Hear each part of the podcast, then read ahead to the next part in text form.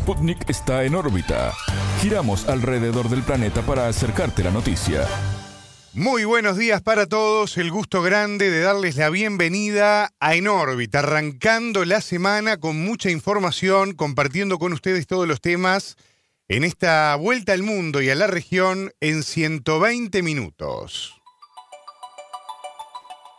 Vuelta al mundo quedamos con todo el equipo de Sputnik, encabezado por nuestra compañera Natalia Verdún. ¿Cómo andas, Natalia? ¿Cómo estás, Martín? Muchas gracias. Bueno, bienvenida nuevamente. Una semana más en este mes de enero, aquí en la radio. Y muchos temas tenemos para compartir. Vamos a estar abriendo ya la ronda de temas en nuestra mesa de trabajo, pero como siempre te voy a pedir un adelanto de lo que va a ser nuestro espacio de análisis político telescopio. Bien, vamos a hablar de las relaciones entre Rusia y América Latina. En septiembre del año pasado se realizó en Moscú la Conferencia Parlamentaria Internacional Rusia-América Latina. Cuando se inauguró el 29 de septiembre estuvo presente el presidente ruso Vladimir Putin y ahí habló del desarrollo de la política independiente en América Latina y su papel protagónico en la política mundial. En ese momento nuestra compañera Alejandra Patrone habló sobre el tema y le, realizó una entrevista al doctor en Relaciones Internacionales argentino Alberto Huyenreuter que hoy vamos a compartir. Bueno, vamos a estar atentos a ese contenido en un ratito nada más aquí en En órbita, pero yo tengo que arrancar hablando de lo que también nos ocupó en la semana que terminó, vinculado a la situación de Ecuador. Así es. La semana se cerró con muchas noticias allí en Ecuador y esta semana que comienza no es la excepción, Natalia. Primero que nada, comentar que tres personas están en prisión preventiva por cargos de terrorismo por haber participado presuntamente en la planificación del atentado contra la vida del comandante general de la Policía Nacional de Ecuador, estoy hablando de César Zapata. Estas detenciones tuvieron lugar luego de que el gobierno, recordemos, decretara el conflicto armado interno, este decreto que cambió claramente las reglas del juego debido a la ola de violencia que viene sacudiendo al país sudamericano desde el domingo 7 de enero, algo que, como vos me decías en programas anteriores, no explotó ni empezó el 7 de enero, pero que tuvo ese mojón que fue lo que a veces se dice, ¿no? Popularmente, la gota que derramó el vaso, ¿no? Claro, porque además recordemos que Ecuador se viene, o en Ecuador se viene gobernando o gestionando esta situación a través de estados de excepción, ¿no? Que los venía implementando el presidente anterior, Guillermo Lazo, el anterior, Lenín Moreno, pero bueno, ahora se llega a una, a una clasificación, digamos, de la situación a un, nivel mucho mayor, ¿no? Sí, como que este, se... Esta denominación de conflicto interno. Claro, se desmadró todo. Este era el, estado de excepción, el decreto de estado de excepción número 32. De hecho, muchos criticaban ¿no? a Daniel Novoa porque decían, bueno, pero, a ver, viniste a cambiar la realidad, ¿no? Atacar de manera frontal al delito y estás haciendo lo mismo que Guillermo Lazo. Claro, y el estado de excepción dejó de ser eh, de excepción, ¿no? Fue una la, regla. Eh, terminó siendo la regla, quiero decir, desde hace un año. Totalmente. Ya murieron casi una veintena de personas en Ecuador por causa de los incidentes que arrancaron el domingo 7 de enero, entre ellos dos policías y tres personas que estaban en una discoteca por un atentado que tuvo lugar allí en la provincia de Orellana, en el noreste de, Ecuador. La situación está muy grave y en paralelo a todo esto, el gobierno de Daniel Novoa ya recibió a una misión de alto nivel de los Estados Unidos. Una misión de alto nivel de los Estados Unidos encabezada, nada más ni nada menos que por una mujer ya conocida de la casa, hemos mencionado su nombre en más de una oportunidad por sus giras en la región. Estoy hablando de la jefa del Comando Sur, la general Laura Richardson, que encabeza esta delegación, integrada también por jerarcas de eh, la Policía Antinarcóticos de los Estados Unidos, también de varios diplomáticos que representan al Pentágono, pero también a la Cancillería norteamericana, donde justamente vienen a evaluar en Ecuador, junto con el gobierno del presidente Daniel Novoa, la situación para ver qué medidas se pueden tomar.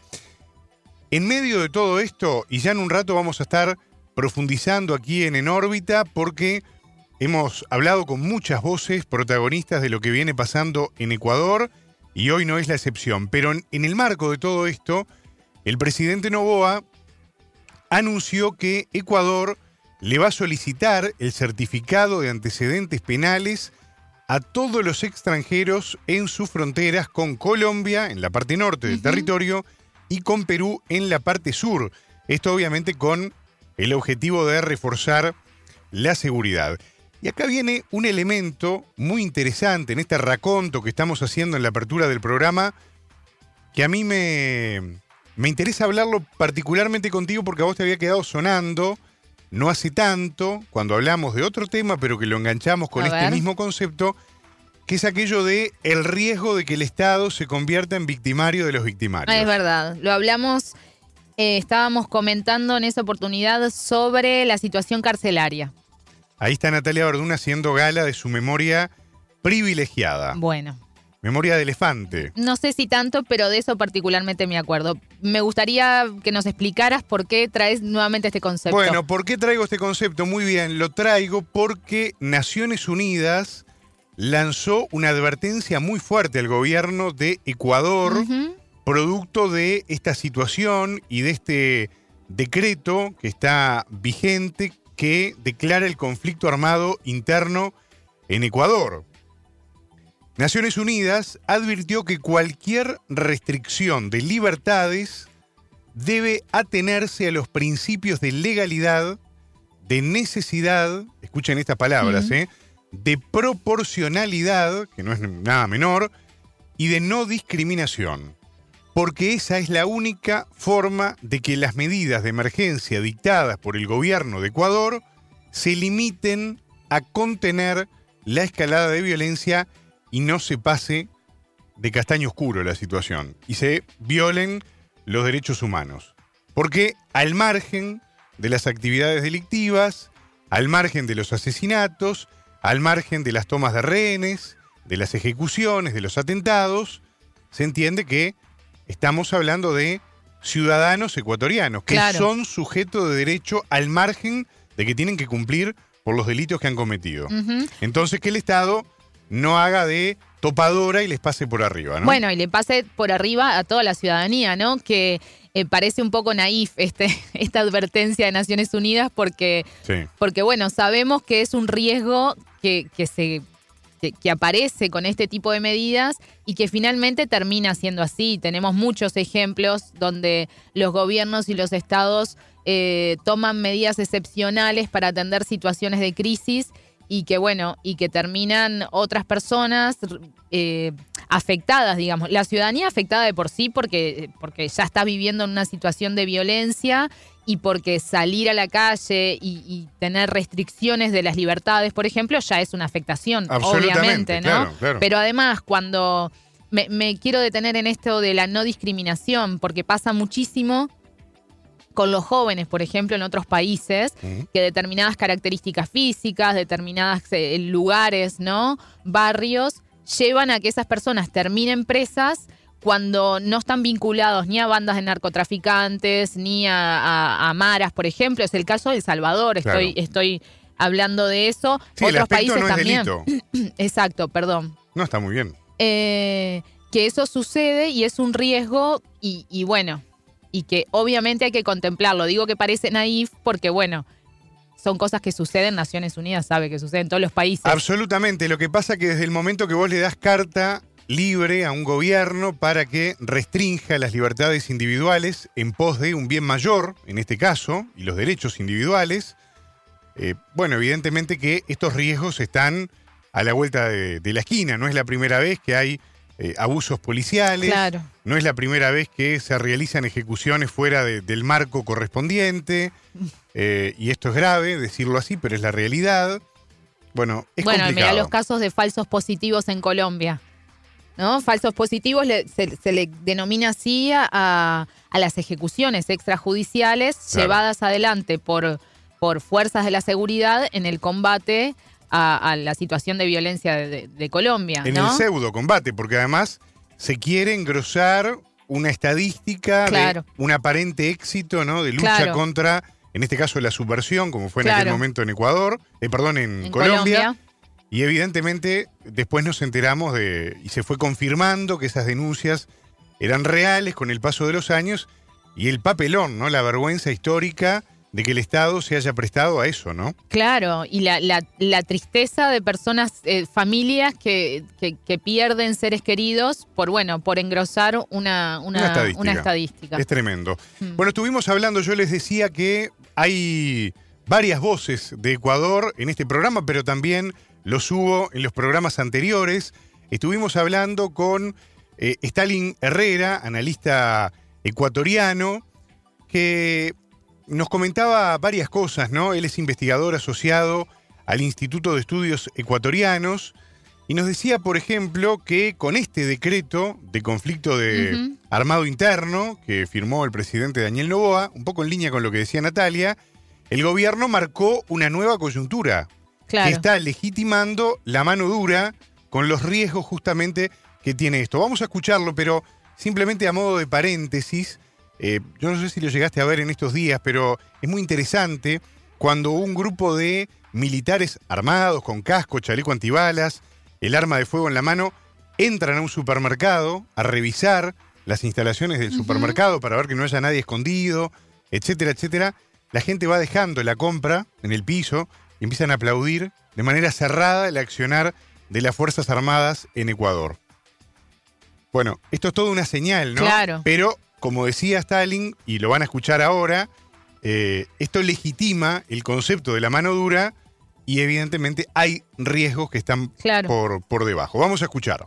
En este nuevo momento, a partir de que el gobierno hace la declaración de guerra y define a los estos 22 bandas eh, delincuenciales como un enemigo interno, el gobierno y además de toda la acción y despliegue de las fuerzas militares, etcétera, el gobierno eh, en cierta forma marca el- las pautas y el horizonte de la coyuntura.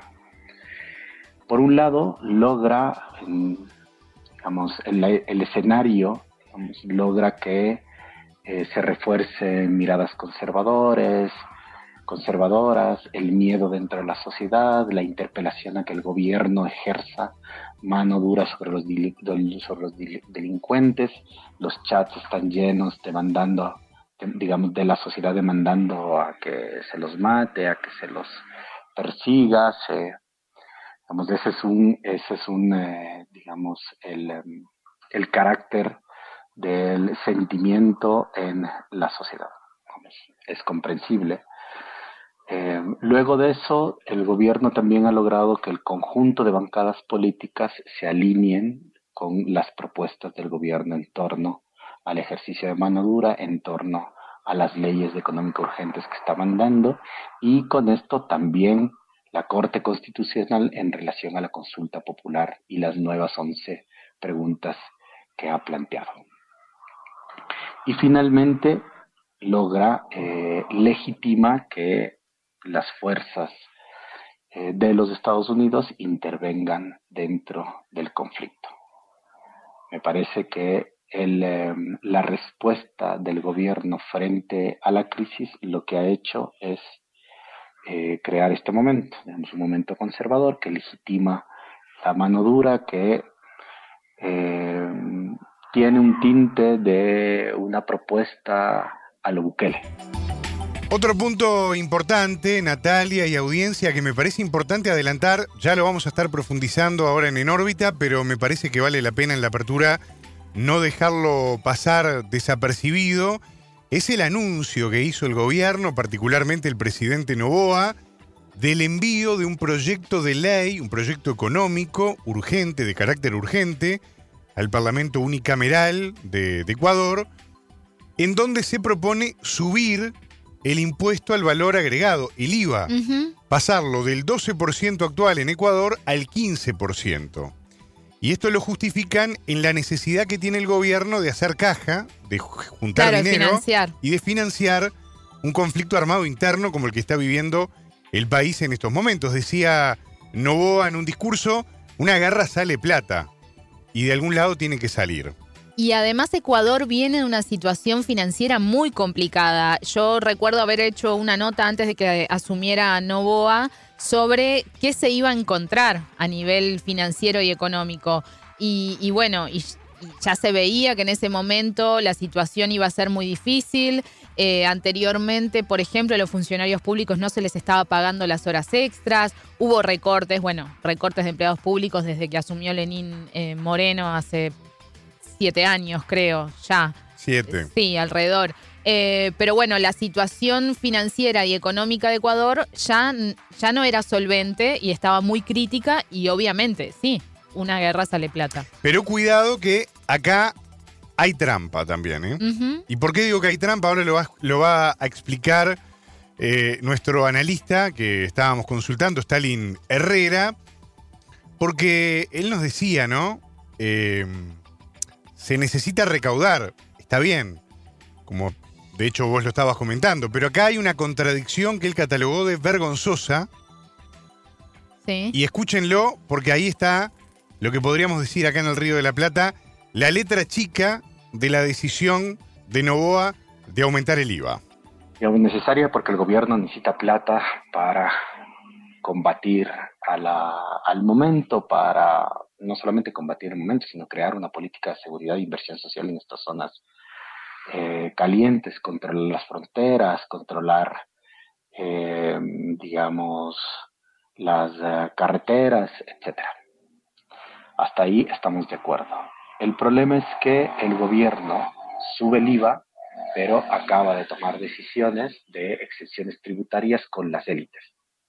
Entonces, quienes pagan el IVA son, son fundamentalmente eh, los consumidores, mientras que las élites acaban de tener una excepción tributaria que llegaba a los 1.400 millones de dólares, más o menos, tal vez más, tal vez menos.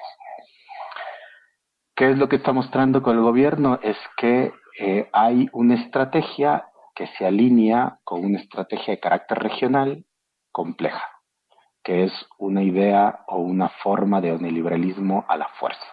Por un lado, reducimos el Estado de las inversiones sociales, fortalecemos los brazos armados o eh, las fuerzas militares y la policía para ejercer mayor represión y nos alineamos con los intereses de los Estados Unidos que tiene que ver con un ejercicio de militarizar la región. La coyuntura y lo que ha hecho es lograr, digamos, conciliar el humor de la gente, las posiciones políticas de las bancadas y finalmente las decisiones del gobierno en alianza con las fuerzas militares. Bueno, muy claro lo que decía Stalin Herrera, Natalia. En definitiva, la guerra la pagan los pobres y la paga la clase media. Claro. Eh, Sabés que a partir de ahora de enero empezaron algunas de estas exenciones que, comentaba el analista. Por ejemplo, eh, los autos que lleguen a Ecuador desde Europa van, no van a pagar impuesto, ¿no? Esa es una de las de las subvenciones, finalmente, que hace el Estado. Eh, hay otras, hay otros como por ejemplo el beneficio a las empresas que que inviertan, eh, digamos, una exoneración del impuesto a la renta a las, a las nuevas inversiones en energías renovables. Por ejemplo, también hay un nuevo régimen de zonas francas con 0% de impuesto a la renta durante los primeros cinco años. Bueno, ahí entra todo, ¿no? La zona franca. Como alguno de los ejemplos de lo que planteaba el analista. Bueno, tremendo, pero para tener en cuenta este panorama de lo que está pasando en Ecuador, pero tenemos más temas que hemos empezado a ver y que van marcando un poco el ritmo de la jornada y lo que está pasando en el mundo. Y el ritmo del año, porque este año hay, eh, como decíamos, venimos diciendo varias veces esto, eh, de las eh, elecciones este año, más de, de la mitad de la población mundial va a tener elecciones este año. Es una buena noticia eso. Hay democracia. Claro. Ya eso Bien, es importante. ¿A vos que te gusta dar buenas noticias? Uno de los países donde va a haber elecciones es en Estados Unidos. Y mira, la última encuesta de Gallup reveló que el 43% de los estadounidenses se identificó como independiente en política el año pasado y esto empató la cifra récord de 2014. A su vez, partes iguales del 27% de los adultos se identifican como votantes del Partido Republicano o del oficialista Partido Demócrata. Entre los independientes, ligeramente más de ellos se inclinaron por los republicanos antes que los demócratas. O sea que quienes se definen como independientes tienen mayor afinidad con los republicanos que con los demócratas. La encuestadora detalla que la identificación como independiente fue del 40% o superior todos los años desde el año 2011, salvo en dos ocasiones, 39% en 2016 y en 2020. Bueno, toda una foto, ¿no? Del momento y me parece también de los problemas que va a tener que enfrentar eh, Joe Biden, que todavía piensa en una reelección. Y esto que te voy a decir a continuación es mayor reflejo todavía, porque los demócratas, que fueron en algún momento el grupo político más numeroso del país, empezaron a perder simpatizantes más rápidamente que los republicanos. Bueno, se está viendo la, caída, ¿no? Creo que evidentemente, creo que el pico más alto, yo lo había leído no hace tanto, fue en la última presidencia de Barack Obama. Ahí fue el pico de popularidad más alto del, Partido Demócrata. Del Partido Demócrata. Muchos señalaron inclusive que el rol que tuvo Biden como vicepresidente no tiene absolutamente nada que ver con lo que fue su gestión como presidente. Claro. O viene siendo, ¿no? Claro, claro. Bueno, sin duda que Barack Obama fue uno de los presidentes más populares de Estados Unidos y del mundo, ¿no? Más allá de que un presidente de Estados Unidos siempre tiene mucha relevancia a nivel mundial, pero bueno, eh, Barack Obama fue como más significativo. Absolutamente. A nivel de lo que fue su imagen pública y de lo que trasladó al electorado del momento de popularidad del Partido Demócrata, fue de los picos más altos. Y bueno, eh, claramente hoy el partido de gobierno está en otra realidad, ¿no? Eso es lo que podemos dejar en claro. Y este tipo de, encuestas lo terminan de, clarificar y de evidenciar, ya no quedan dudas. Me quiero ir a Perú rápidamente para compartir algunos datos que surgieron en estos últimos días y que son importantes y que seguramente van a marcar la agenda también de los días que van a venir porque la situación en Perú también está complicada a nivel político, a nivel institucional. La fiscalía de ese país solicitó 34 años de prisión contra el expresidente Pedro Castillo, que recordemos gobernó nada, de 2021 hasta 2022, por la presunta comisión de los delitos de rebelión, abuso de autoridad y grave perturbación a la tranquilidad pública. El expresidente es acusado de perpetrar el golpe de Estado el pasado 7 de diciembre del año 2022, según lo que sostiene la Fiscalía con el pedido de 34 años de prisión. Recordemos que el 7 de diciembre de aquel año, Pedro Castillo intentó cerrar el Congreso y tomar el Poder Judicial, el Ministerio Público y el Tribunal Constitucional a través del establecimiento de un gobierno de excepción, algo que no duró nada, prácticamente que terminó con Pedro Castillo preso. Un hecho que fue interpretado por el Congreso, que todavía está en funciones, como un intento de golpe de Estado. Y ahí fue que el Pleno lo, destituyó del cargo de forma inmediata bajo la causal constitucional de incapacidad moral, mm. algo que se ha utilizado mucho ¿no? en las figuras eh, en contra de los expresidentes de, de Perú.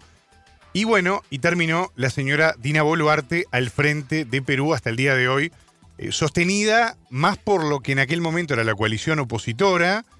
Eh, sí, encabezada, por, el Fujimorismo. Por Keiko Fujimori y todo el Fujimorismo, que por el propio Perú Libre, que fue el mm. partido que llevó a Pedro Castillo al, al, poder. Quiero recordar también que sobre Pedro Castillo también pesa una segunda prisión preventiva de 36 meses por presuntamente liderar una red criminal en varios casos de, de corrupción que están señalados allí en, Perú. Así que complicada la situación de Pedro Castillo que de quedar firme esta, este pedido de la Fiscalía y convertirse en sentencia, bueno, cambia claramente el panorama del otrora candidato de Perú Libre, expresidente, que bueno, terminó en las condiciones que todos conocemos después de estos hechos que estábamos resumiendo, Natalia. Sí, Pedro Castillo que eh, se comunica por, por eh, Twitter habitualmente. X. Eh, sí, X. no me acostumbro a decirle de esa forma. En la época de, hecho, Castillo presidente era Twitter. Era todavía. Twitter todavía. Él se presenta como presidente secuestrado de la República del Perú. Así es la descripción que tiene en su Twitter. Profesor, rondero y dirigente sindical. Recordemos que Pedro Castillo proviene del movimiento sindical, es, como dice en su descripción, es- él es docente. Claro. Y, y bueno, y fue llevado a la presidencia con este Perú libre que desde el primer momento de que Castillo estaba gobernando ya había mucha crisis interna. Sí, Y se no empezó si a antes- resquebrajar la interna de la coalición, a hacer mucho ruido y bueno, y así terminaron las cosas. Eh, es verdad que también Perú Libre un poco como que le soltó la mano, ¿no? A, a Sí. Castillo. Sí. Esa es la, esa es la realidad. Mm. Bueno, complicada la situación de Castillo, complicada la situación de Perú, tema que seguramente también vamos a ir abordando acá en el programa. Tenemos algunos datos que son interesantes, Natalia, que vos estuviste revisando antes de entrar al aire, que me parece que está bueno compartir con la audiencia. Sí, que no tienen que ver con política internacional, no tienen que ver con política, pero, o sí, tienen que ver con política, porque son decisiones políticas, la de, por ejemplo, inversiones en, en ciencia ¿no? y en salud. Finalmente, como sabemos, todo es político, pero me voy a referir a temas científicos, a resultados de estudios Sí. Porque un equipo de investigación integrado por profesionales del CONICET en la unidad ejecutora de estudios en neurociencias y sistemas complejos y el Hospital de Alta Complejidad El Cruce, doctor Néstor, Néstor Carlos Kirchner, publicó un trabajo en la revista científica Epileptic Disorders en el que se describe un estudio de alta complejidad realizado a un paciente con epilepsia de tipo refractaria, es decir, resistente a las medicaciones. En un comunicado desde el CONICET precisaron que durante la crisis que sufrió esa persona presentó una semiología o conjunto de síntomas muy inusuales a la que los y las profesionales llaman epilepsia danzante, ya que realizaba de manera involuntaria movimientos que se asemejan a los de una danza. Tremendo. Tremendo, realmente. Así, el trabajo permitió identificar la zona del cerebro en la que se disparan estas crisis y de esa manera caracterizar más en detalle este tipo de semiología poco habitual y aportar información útil sobre los circuitos cerebrales implicados en su Y génesis. será importante la investigación científica, como decías vos, Natalia, el apostar, ¿no? Desde el punto de vista del presupuesto, de la inversión estatal, de la presencia del Estado, para que se pueda seguir avanzando en todas estas enfermedades que son tan complejas, que son tan difíciles. A mí me tocó ver un ataque de epilepsia de un Mm. ser querido hace ya muchos años, y la verdad que es un momento muy feo. Y, y me parece que está bueno el hecho de poder eh, avanzar desde la ciencia en esto para que se siga conociendo y aunque no siempre haya una, una pastilla Claro. o una cura, Claro. pero bueno, saber un poco qué, cuál es el terreno que se está pisando para ver hacia dónde atacar y poder hacer volver a esa persona. Exactamente. Y bueno, y de ahí, mira, en Ámsterdam también hay una investigación y en este caso es sobre el Alzheimer. El, el Alzheimer Center de Ámsterdam identificó cinco variantes biológicas distintas de la enfermedad cuyas características difieren en cómo afectan al cerebro y, poten- y potencialmente en cómo responden al tratamiento. Y esto es fundamental, ¿no? Porque hay- se puede hacer un tratamiento específico, digamos, para cada una de las características de este tipo de Claro. enfermedad que también es muy, eh, es una enfermedad que afecta no solo al paciente, en general se dice que afecta más al, a quienes rodean al paciente, ¿no? Absolutamente. Creo que el entorno familiar directo de la persona se ve muy, muy afectada por esta situación, porque en realidad el paciente, como se dice también habitualmente, es como que se va, Claro, ¿no? claro. Y eso es lo, lo triste, pero lo aliviador para la persona. Más no así para la gente que lo rodea, que lo quiere ver y bueno, todo lo que ya sabemos. ¿no? Exactamente. Bueno, los autores de esta investigación suponen que los medicamentos ya probados pueden haber parecido falsamente ineficaces. Este hallazgo podría conducir a terapias más personalizadas o, como decíamos, a medidas preventivas para estos subtipos. También podría ayudar para el diagnóstico precoz y la intervención para retrasar la aparición de los primeros síntomas de la enfermedad de Alzheimer. Esta enfermedad es un trastorno neurodegenerativo que afecta a millones de personas en todo el mundo, como, como decíamos, y se caracteriza por la acumulación de proteínas amiloide y tau en el cerebro, lo que conduce a la pérdida progresiva de memoria y al deterioro cognitivo. Es tremendo, realmente, Natalia. Una enfermedad que además se viene expandiendo en casos y casos y más casos. Este, y bueno, creo que también está bueno el hecho de que la ciencia vuelva a lo mismo, pueda avanzar, pueda empezar a generar caminos que ¿no? logren eh, Entender. entender al menos, ¿no? Claro. Porque hay cosas que lamentablemente no tienen arreglo, pero por lo menos que se pueda entender para, para conocer un poco más y, y poder tener un poco más de conocimiento firme que nos permita saber, bueno, hacia dónde va un paciente con determinada patología. ¿no? Claro, prevenir en lo que se puede prevenir y como vos decías, no siempre hay una solución o por lo menos ya no hay una pastillita, no hay un- una cirugía que se pueda hacer para que esa persona no pase por eso, pero sí el- el- la atención integral, el tomar en cuenta además que el ser humano es un ser humano, ¿no? Totalmente. Que no es solamente una persona con Alzheimer, sino que es una persona y, eh, inmersa en una sociedad que tiene roles, padre, madre, eh, familia, y, y atender eh, integralmente a esa persona y multidisciplinariamente va a hacer que viva la enfermedad eh, o la patología con una calidad de vida superior a que si eso no existiese. A mí me preocupa mucho vivir en un mundo, y esto creo que vale la pena señalarlo, donde un jugador de fútbol por pegarle una pelota gana más que un científico, que salva millones de vidas, ¿no? Y que con el paso de los años, esas vidas se multiplican, ¿no? Porque el tratamiento va mutando también, como las enfermedades, y va logrando avanzar y salvar y salvar más vidas. Ni que hablar cuando las licencias se liberan, ¿no? Eso ya Sí, claro. daría para un programa aparte y no nos vamos a meter en eso ahora. Pero ya que vivimos en un mundo tan desigual, ¿no? Donde pasan estas cosas, donde una persona por, por darle un montón de alegría a la gente, cuidado, pero no deja de ser un deportista, de repente gana miles de millones de dólares, ¿no? Y un, y un jugador, un científico es un jugador clave en la vida de la gente. Y tiene que estar marchando en reclamo de mayores recursos. Qué importante es que el Estado esté presente, que el Estado no esté ausente, que el Estado no vaya relegando posiciones, así como hablábamos estos días de Ecuador. Claro. Y la situación de la gente y de la violencia y del narcotráfico y de todo eso que pasa porque el Estado se ha ido replegando. Mm. Bueno, que el Estado no se repliegue de la inversión en ciencia, en cultura, en educación, eso es Mm. fundamental. Mm. Y uno lo ve en estos resultados científicos, ¿no? Y, y es tomar a la persona como un ser humano integral que te decía recién, ¿no? O sea, la cultura, por ejemplo, forma parte de las necesidades y el enriquecimiento de la persona. Totalmente, totalmente de acuerdo. Vamos a otras noticias, Martín. Vamos a otras noticias, ya hemos pasado la media hora de programa, pero seguimos con ustedes porque en órbita tiene mucho más para ofrecer y vamos al destaque de otros temas que con todo el equipo de producción de Sputnik hemos elegido para compartir aquí con ustedes hoy. Titulares. Intervención Estados Unidos envió a Ecuador a la jefa del Comando Sur, diplomáticos y miembros de la División Antinarcóticos para analizar la guerra del gobierno de ese país al narco. Complicado. La ofensiva aérea de Estados Unidos y Reino Unido contra los hutíes en Yemen aumenta la tensión de una expansión de la guerra entre Israel y Hamas. A las urnas. Chile se encamina hacia las elecciones municipales en un clima de desafección por parte de la ciudadanía. Realidades. Estados Unidos no tiene fondos para su asistencia a Ucrania mientras, mientras crecen los cuestionamientos hacia el gobierno de Volodymyr Zelensky. Potencias. El volumen de comercio entre Rusia y China batió récords este 2023.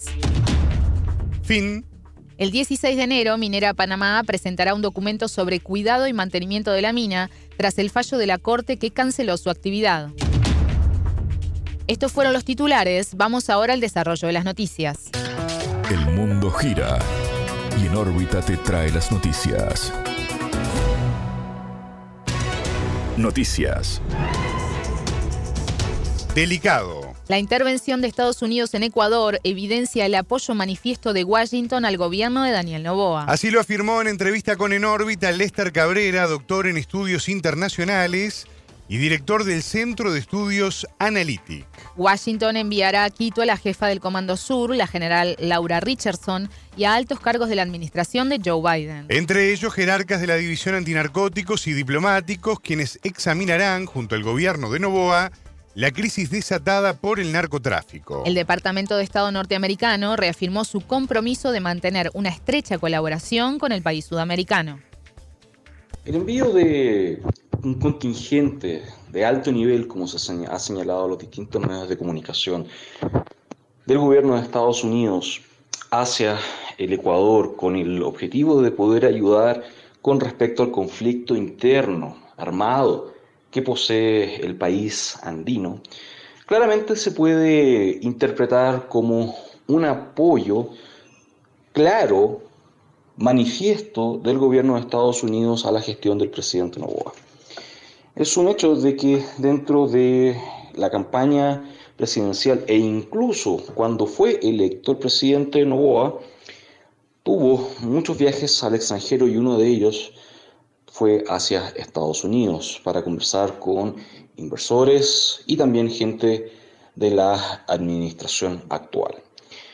Por lo tanto, se puede visualizar de que en un, en un principio va a haber una suerte de cooperación de parte de Estados Unidos.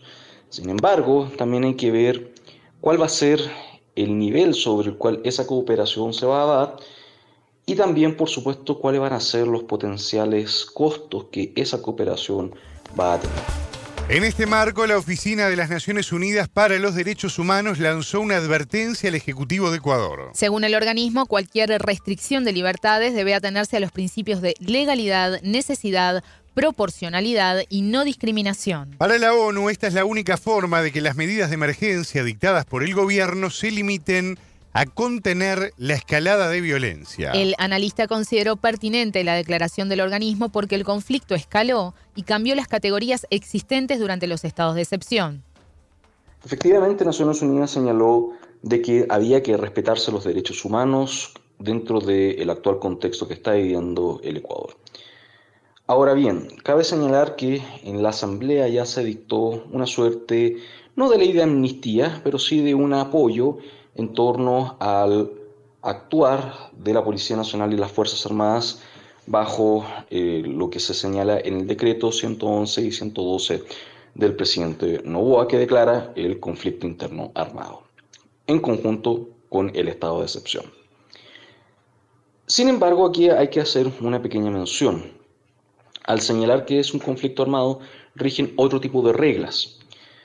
Como bien han señalado las propias autoridades, ya se empezaría a aplicar eventualmente un derecho internacional de carácter humanitario y también al ser mencionados estos grupos como terroristas, habría que considerar o tomar en cuenta la potencial beligerancia que estos grupos podrían llegar a tener en su momento. Ahora, es de cuidado justamente un uso, eventual uso proporcional de la fuerza, un uso legítimo de la fuerza, sin embargo, también hay que tener en cuenta de que tanto, sobre todo Fuerzas Armadas y en menor grado la Policía Nacional del Ecuador, estarían en este instante con plenas facultades para poder dar de baja, como ellos señalan, a objetivos militares, como son estas personas de los antiguos grupos delincuenciales o grupos de delincuencia organizada, que ahora automáticamente pasan a tener una connotación de terroristas. Otro elemento de atención es el aspecto económico y la forma en que Quito solventará la guerra interna contra las organizaciones narcocriminales. El presidente Novoa envió un proyecto urgente al Parlamento donde propone subir el IVA del 12% al 15%. El entrevistado recordó que una de las causas del actual conflicto es la desigualdad, la cual, dijo, se profundizará aún más al adoptar esta medida. El subir el IVA para costear los costos los gastos de la señalada guerra que está viviendo el Ecuador, de acuerdo al gobierno, es una medida que fue tomada muy a la ligera, muy a la rápida y en la cual personalmente me encuentro totalmente en contra. ¿Por qué? Porque una de las causas estructurales del actual conflicto es la desigualdad que hay en el país y la falta de oportunidades. ¿Ya? Si uno ve realmente las áreas donde el conflicto en mayor medida se viene dando, son áreas donde si uno visualiza o hace un diagnóstico, usted, uno puede encontrar población que ni siquiera tiene acceso a agua potable, a alcantarillado, a luz eléctrica. Con un aumento del IVA, que es uno de los impuestos más regresivos que hay, eso lo va a pagar inmediatamente la sociedad, tomando en cuenta que lo que se necesita son mayores oportunidades para que la gente se pueda desarrollar y romper o tratar de romper este círculo vicioso que se viene dando. La falta de oportunidades y la falta de desarrollo son claramente elementos que ayudarían a mantener este círculo vicioso. Y con un aumento del IVA, esto sería aún peor. Escuchamos a Lester Cabrera, doctor en estudios internacionales y director del Centro de Estudios Analytic. Más tensión. La ofensiva aérea de Estados Unidos y Reino Unido contra los hutíes en Yemen aumenta la tensión de una expansión de la guerra entre Israel y el movimiento Hamas. En la madrugada del viernes 12, ambas potencias atacaron objetivos del movimiento Ansarolá como represalia sus agresiones contra la navegación en el Mar Rojo. El Ministerio de Exteriores yemení comunicó que Washington y Londres pagarán un precio muy alto por los bombardeos en gobernaciones como Sanaa y Al-Duyada. Ansarollah apoya a Palestina y también rechaza la operación militar de Israel en la Franja de Gaza desde octubre de 2023. En noviembre los hutíes proclamaron que atacarán a todo barco relacionado con Tel Aviv en el Mar Rojo. En diciembre, Estados Unidos anunció una operación con la participación de más de 20 países para atender la seguridad en el sur del Mar Rojo y el Golfo de Adén. De acuerdo con la Casa Blanca, la meta es garantizar la libertad de navegación para todos los países y reforzar la seguridad y la prosperidad regionales. En tanto, Rusia condenó los ataques occidentales en Yemen,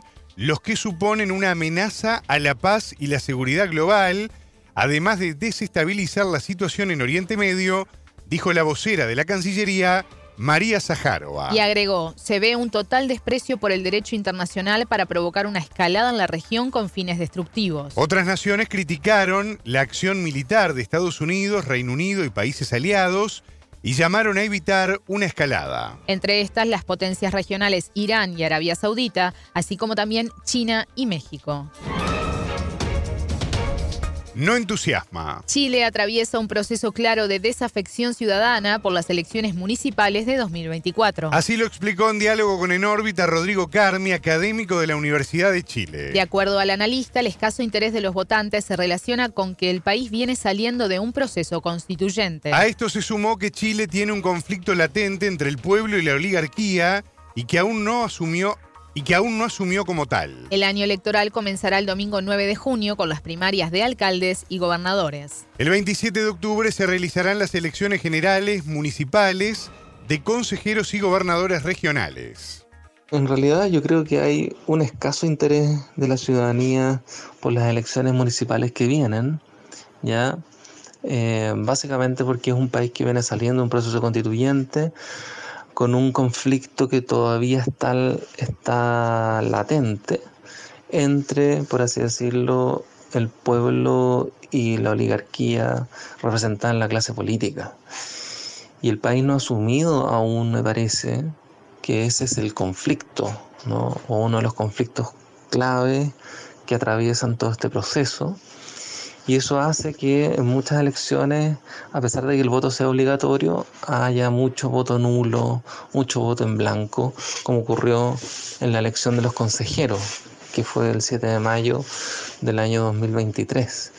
Es probable que ahora, a propósito de las municipales, también exista, digamos, a pesar del voto obligatorio, un gran contingente de voto nulo o votos blancos. Habría que mirarlo. Lo que sí es que hay un, una, una clara eh, desafección ciudadana respecto de las elecciones que vienen. En este marco, los partidos oficialistas acordaron concurrir como una lista única a las próximas elecciones territoriales. El objetivo es apoyar al gobierno de Gabriel Boric ante las demandas sociales de la ciudadanía. Así lo explicó el presidente de Acción Humanista, Tomás Hirsch, quien añadió que en la reunión oficialista se llamó a comprender los temas urgentes del país. Para Carmi, con estas acciones el gobierno busca capitalizar su victoria ante la ultraderecha luego del rechazo ciudadano al proyecto de nueva constitución. Yo creo que los partidos oficialistas seguramente están en una lista única porque están tratando de manera absolutamente mínima y sin mucho esfuerzo tampoco de capitalizar el respiro que significó el rechazo ciudadano a la propuesta constitucional de la ultraderecha. Eh, lo curioso, sin embargo, es que eh, cuando se dirimió el plebiscito, ¿no? Em, y se rechazó la propuesta constitucional de la ultraderecha, ¿no? el gobierno y los partidos oficialistas no marcaron una narrativa de triunfo, no hubo una narrativa de triunfo, ¿no? Y me parece que eso ha contribuido mucho también al desperfilamiento y la desafección ciudadana respecto a los procesos electorales que vienen, ¿no? Eh, sin embargo, yo creo que efectivamente el gobierno ha instalado una mínima capitalización respecto de este mínimo triunfo que significó el rechazo a la constitución de ultraderecha, ya eh, tratando de marcar sus reformas y de alguna manera tratando de salir airosos en las próximas elecciones municipales. Vamos a ver si, digamos, si eso eh, digamos, cómo tiene lugar todo eso, porque ya las campañas de manera tácita están completamente desatadas, ¿cierto? Eh, a propósito de que los alcaldes han comenzado a tener una palestra pública y un cuestionamiento público muy frecuente, ahora último a nivel mediático por lo menos. El experto también se refirió al posicionamiento de la oposición política y en tal sentido explicó que los candidatos, tanto de derecha como de ultraderecha, perdieron potencial. Yo creo que la oposición me parece que de a poco ha ido decantando la derrota que significó el rechazo a su propia propuesta constitucional. ¿Ya? Em, en el pasado plebiscito. Yo creo que uno de los problemas graves que tuvo la oposición es que los dos candidatos presidenciales que tenía y que los proyectaba para la próxima presidencial y que de alguna manera funcionaban como apuntalamientos o soportes en las próximas elecciones municipales para los candidatos de alcalde, quedaron completamente desperfilados porque apoyaron la propuesta de la nueva constitución y al apoyar la propuesta de la nueva constitución, ¿no? una vez que se rechaza la nueva constitución, ¿cierto? En el plebiscito anterior, ¿no? Los candidatos de, los dos candidatos de derecha quedan también de alguna manera marcados por ese rechazo. Entonces, ya los candidatos de derecha no tienen la potencia y el perfilamiento que se veía, ¿no? que podían capitalizar precisamente por el plebiscito constitucional ¿no? del, eh, del mes de diciembre. Entonces, yo, y, eso ha generado también en la oposición una serie de fisuras internas, ¿no? O sea, el propio Partido Republicano tuvo una fisura interna porque hubo una facción del Partido Republicano que en vez de estar en la campaña a favor, votó en la campaña en contra, ¿no? Quien se, se sale, por así decirlo, los republicanos para armar un partido libertario, ¿ya? Por otro lado, hay un conjunto de conversaciones que se están haciendo entre Chile Vamos, que es la coalición de derecha oligárquica clásica, ¿no? golpista, ¿no? con la nueva derecha republicana, ¿cierto? Eh, para ver cómo enfrentar aparentemente juntos o no, ¿cierto? Las próximas elecciones municipales. Entonces, yo creo que la oposición también tiene muchos problemas y tiene muchos problemas porque perdieron el plebiscito constitucional del pasado 17 eh, de diciembre. Esa es la cuestión clave, es el hecho político fundamental que está condicionando a la derecha y que también está condicionando a los partidos oficialistas, pero que los partidos oficialistas me parece no han instalado una narrativa de triunfo y ya no la instalaron. Y eso me parece que medró las posibilidades que tiene el oficialismo también de capitalizar con mayor fuerza e impulsar con mayor fuerza eh, una serie de reformas, digamos, ¿no? Escuchamos a Rodrigo Carmi, académico de la Universidad de Chile. Realidades. Estados Unidos no tiene fondos para su asistencia a Ucrania mientras crecen los cuestionamientos hacia el gobierno de Volodymyr Zelensky. La ayuda que prestábamos se ha paralizado, confirmó el portavoz del Consejo de Seguridad Nacional de la Casa Blanca, John Kirby. Washington había advertido que estaba cerca de quedarse sin dinero para continuar auxiliando a para continuar auxiliando a su aliado en Europa Oriental en conflicto con Rusia. La asistencia militar y financiera que Kiev recibía de sus aliados occidentales cayó desde el fracaso de su contraofensiva estival. Un paquete de más de 60 mil millones de dólares sigue paralizado por divisiones políticas en el Congreso de Estados Unidos, país que inicia un año electoral. En tanto, otro paquete de más de 55 mil millones de dólares aún no se aprobó en la Unión Europea. Por otra parte, el gobierno de Estados Unidos analiza diferencias en el gobierno ucraniano liderado por Volodymyr Zelensky que afectan la campaña militar. Por ejemplo, una creciente rivalidad entre el presidente y el comandante de las Fuerzas Armadas, informó la agencia Bloomberg. Las diferencias están atrasando los esfuerzos para fijar una nueva estrategia indicaron fuentes cercanas a la administración ucraniana al medio. Potencias. El volumen de comercio entre Rusia y China batió récords en el 2023. El intercambio creció más de una cuarta parte y superó los 200 mil millones de dólares. El flujo comercial entre Moscú y Pekín creció 26,3%, alcanzando una cifra récord de 240.110 millones de dólares, informó la aduana de China. Según el reporte, las exportaciones de Rusia a China aumentaron un 12,7% hasta los 129.130 millones de dólares. En tanto, Pekín envió mercancías por valor de 110.970 millones de dólares, un 46,9% más que en el 2022. Los líderes de ambos países, Vladimir Putin y Xi Jinping, se habían fijado anteriormente tal objetivo. La meta era duplicar el volumen de negocios comerciales de 100.000 millones de dólares anuales en 2018 a 200 mil millones en 2024, un resultado logrado antes de lo previsto. Fin.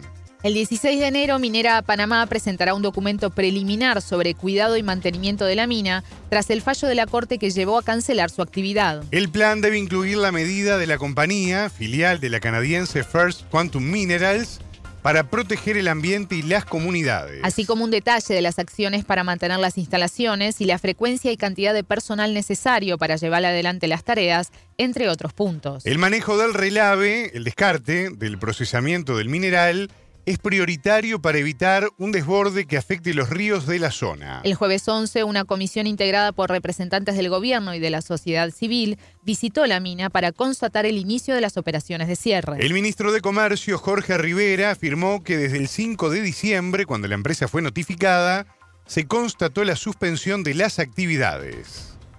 Sería la instalación de manejo de relaves, el área del puerto, el área de la planta de carbón, eh, y, sobre todo también el área de almacenamiento, el concentrado que ha quedado en este lugar y, creo que han visto pues eh, la circunstancia en la que se encuentra eh, el proyecto en estos momentos y lo que quisiera resaltar es eso, ¿no? que está abierta a las interrogantes, a las preguntas de, de, parte de ustedes y que bueno, se puedan ir aclarando paso a paso y poco a poco muchas de estas dudas que tenemos no solamente como autoridades, sino también como parte de la ciudadanía. Por lo que se ha visto, ministro, se puede constatar ya de que se encuentra solamente en labores mínimas de cuidado y mantenimiento al área. Por supuesto, eso es lo que queremos compartir con eh, ustedes, los medios de comunicación de primera mano, y con los miembros de la veeduría ciudadana del grupo que hemos conformado. En, en, general, desde el día 5 de diciembre que hicimos la notificación a la empresa, eh, el Ministerio de Comercio e Industria y el Ministerio de Ambiente ya tenían los medios de verificación para confirmar esto, pero queremos entonces ir abriendo este espacio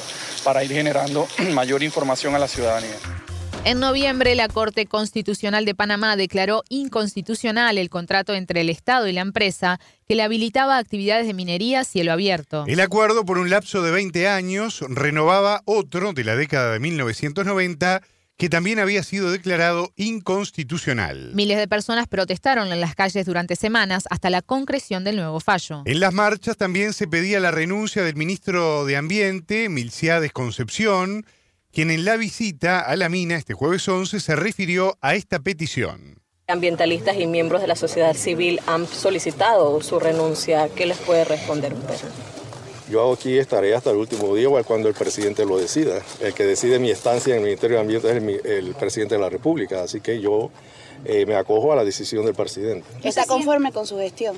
Muy conforme. Panamá es líder azul y verde mundial. Eh, hay un anti después en la gestión ambiental del país, lo reconocen los organismos internacionales y otros países. Somos referentes en el mundo por ser líderes azules, por tener 68% de cobertura boscosa. Panamá eh, con esta administración tiene 54% de áreas marítimas protegidas. Dos países del mundo llegamos a eso antes del 2030. Así que se han dado muchos logros en materia ambiental y no por el caso de la participación de todos los ministros, porque yo y todos los ministros aprobamos el contrato ley y la asamblea, la asamblea de diputados aprobó la ley de este contrato. Así que, pues si la corte lo declaró inconstitucional en 25 puntos, pues estamos acatando la orden de la Corte Suprema de Justicia en el cierre de la mina y ahora en cuido y mantenimiento.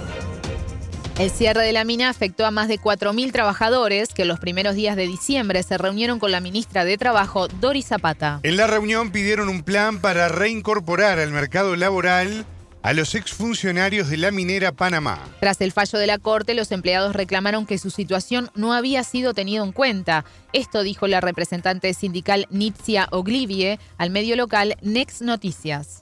Nosotros como trabajadores vamos a respetar el fallo de, inconstitucionalidad declarado, pero le pedimos al presidente que se siente con su gabinete y tómela en consideración, volver a intentarlo, volver a reescribir un nuevo contrato que nos beneficie a todos los panameños, porque no es justo que ahora, después de tantos años de estar trabajando en una mina, tú digas hoy no, ya cierra y apaga, y nosotros los trabajadores que necesitamos seguir trabajando. No somos solo los 7 mil trabajadores directos, sino también la gente de las comunidades comunidades que se beneficia directa o indirectamente, los contratistas. Al final somos más de 40 mil personas, 40 mil panameños, que eso incluye las familias que dependen de eso, que ese es un número, podemos ser 100, 120 mil personas que nos vemos beneficiadas de este rubro. Entonces tienen que tomarnos en consideración. Necesitamos que el gobierno nos escuche y tome la decisión de sentarse a renegociar y que todo el mundo participe y que digan, bueno, cuáles son las mejores prácticas para que la empresa pueda seguir operando. Pero en realidad, si tenemos el recurso, tenemos los yacimientos y esto nos puede dar un beneficio para todos dentro del país. Aprovechémoslo, hagámoslo de la mejor manera. Y si tenemos una empresa que está dispuesta a seguir invirtiendo en el país, aprovechemos eso y hagámoslo de la mejor manera en el beneficio de todos los panameños. Por eso salimos hoy a la calle, porque a nosotros nadie nos ha escuchado. Han escuchado lo que dice la gente y hoy, estando aquí en la calle, nos damos cuenta que hay mucha gente que sí está apoyando y le pedimos al presidente, escuche a todo el pueblo, no a los que estaban en la calle solamente, porque había mucha gente que no salió a la calle a protestar, que está de acuerdo con el tema minero, porque el tema minero nos, a todos nos, eh, todos tenemos minería en nuestra casa, por una u otra manera. Los carros usan minería, en las casas, los utensilios de la cocina usan minería, o sea, necesitamos esto en nuestra vida. Entonces, hagamos algo a conciencia y con el voto de todos. Dentro de las elecciones próximas, metan la quinta papeleta que diga si la gente quiere o no quiere la minería en realidad de Panamá. No se dejen llevar por las por el, el, ¿cómo se diría? la braveza que tiene la gente en este momento. De algunos, porque no son todos los panameños.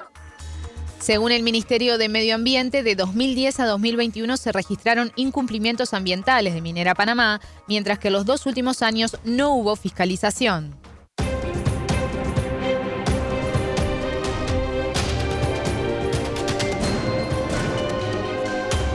Radio Sputnik. Contamos lo que otros callan.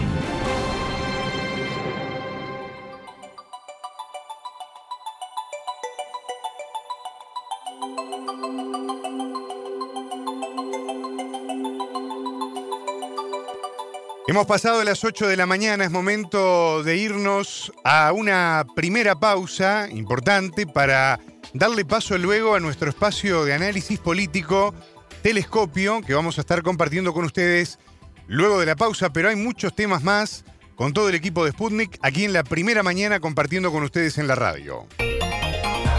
En órbita.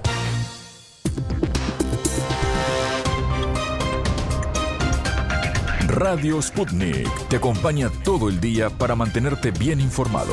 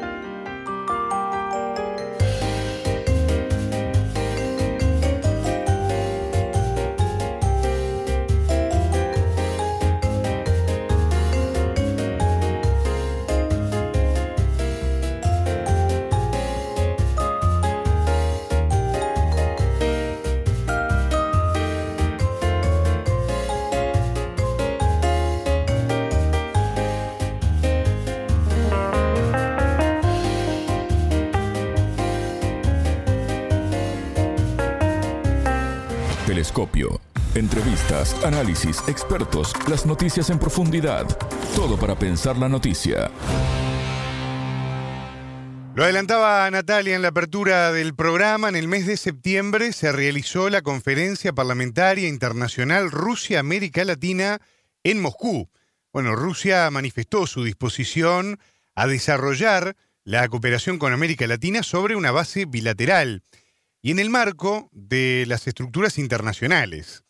En Telescopio, nuestra compañera Alejandra Patrone dialogó con Alberto Huyenreuter, doctor en Relaciones Internacionales, y vamos a repasar esa entrevista. En Telescopio te acercamos a los hechos más allá de las noticias.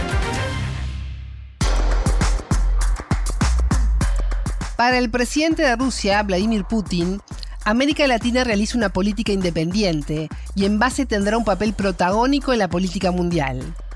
El mandatario fue contundente en ese sentido al participar este 29 de septiembre en la inauguración de la Conferencia Parlamentaria Internacional Rusia-América Latina. Con una agenda marcada por la cooperación económica, equitativa y mutuamente beneficiosa, la seguridad para todos y el multilateralismo, entre otros temas, el encuentro se realiza en Moscú hasta el 2 de octubre. El desarrollo de los lazos humanitarios entre Rusia y América Latina, así como la contribución entre los parlamentarios, son temas prioritarios en esta conferencia. Además, Rusia tratará, según anunció el presidente Putin, de estrechar los lazos de la región con la Unión Económica Euroasiática y apoyar sus aspiraciones de incorporarse al grupo de los BRICS como socio de pleno derecho.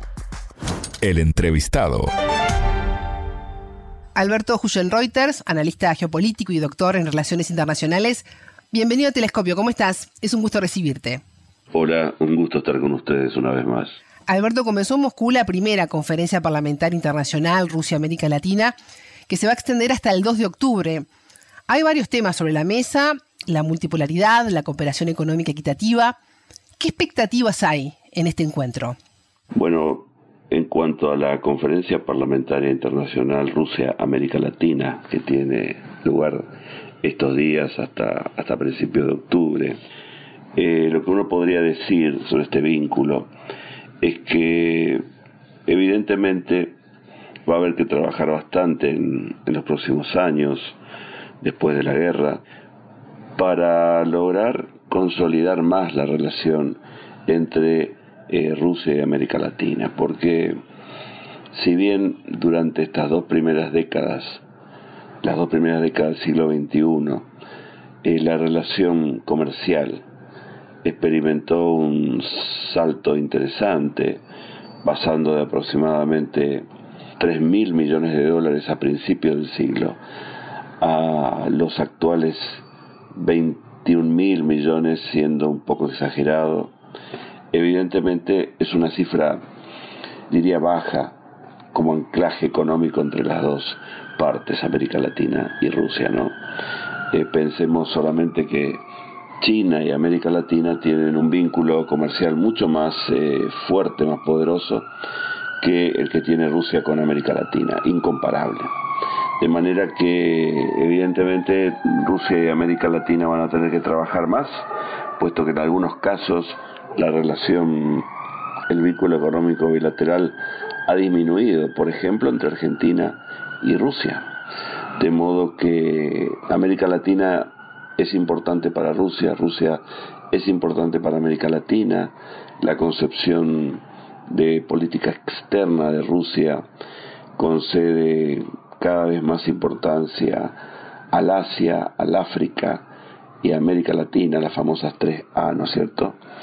Pero no es lo mismo la relación bilateral que tiene Rusia con Asia eh, que la que tiene con América Latina. De manera que mm, yo diría como conclusión que son es interesante mantener el diálogo, los vínculos, los foros como el que actualmente tiene lugar, porque eh, si realmente Rusia y América Latina quieren forjar una relación que se precie estratégica, eh, comercial, económicamente hablando, van a tener que hacer bastante más de lo que están haciendo. es, es una relación que ha crecido, pero es baja.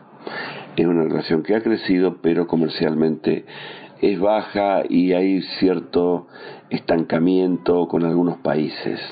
Alberto, el presidente ruso Vladimir Putin aseguró el jueves que su país dispone de todas las oportunidades para resolver los problemas existentes a pesar de las expectativas negativas de sus adversarios. En esa base aseguró que la economía rusa está cobrando impulso. ¿Cómo logró Rusia mejorar esas cifras? Bueno, aquí lo que uno observa es que las sanciones que sufre Rusia finalmente no han hecho mella en la economía de Rusia en el sentido de haberla desplomado, ¿no es cierto? Por supuesto que, las sanciones causaron efectos, particularmente en la necesidad de insumos que tiene, que tiene Rusia en, en, algunos segmentos, pero eh, la economía eh, no ha caído, no se ha desplomado, más allá de que eh, ha caído la, moneda nacional, la, economía no se ha desplomado. Esto es un hecho sin duda este, importante, puesto que, por ejemplo, si uno compara la economía eh, de Rusia en 2023 en relación con 2022, evidentemente hay una recuperación en 2023. Después de la, por ejemplo, eh, Rusia tuvo una caída durante casi todo el año 2022, ¿no es cierto? Pero este año ya no tuvo recesión, tuvo una caída de su PBI durante el primer trimestre, pero hubo una recuperación importante en el segundo trimestre y se espera que haya continúe la recuperación quizá menor en los de aquí a fin de año, ¿no? De manera que eh, Rusia puede, se podría decir que Rusia ha salido de la recesión y para el próximo año se espera un crecimiento modesto, modesto, pero no una caída del PBI, ¿no? De modo que eh, el dato que creo que es importante destacar aquí es que Rusia se encuentra en guerra, se encuentra sufriendo una serie de anillos de sanciones eh, por parte de Occidente que han afectado, han afectado el vínculo comercial de la economía rusa con Occidente, particularmente con Europa, en el segmento de la energía, pero no se ha desplomado la economía de Rusia, ¿no? E incluso eh, podría haber algunas oportunidades para Rusia a partir de, que se han visibilizado algunas cuestiones que, que son de vieja data en Rusia, pero que no pueden esperar más. Eh, por ejemplo, la necesidad de modernizar la economía. ¿no? Este es un dato que viene ya de la época soviética, eh, pero como generalmente cuando Rusia se dispone a modernizar su economía, el precio de las materias primas aumenta, se posterga la modernización. ¿Y cómo cae esta recuperación a Estados Unidos, que es quien aplica sanciones unilaterales contra Moscú en un intento de debilitar y aislar al país? obviamente que, que no, no cae bien, puesto que Occidente tiene un propósito relativo con que eh, Rusia pierda esta guerra, ¿no?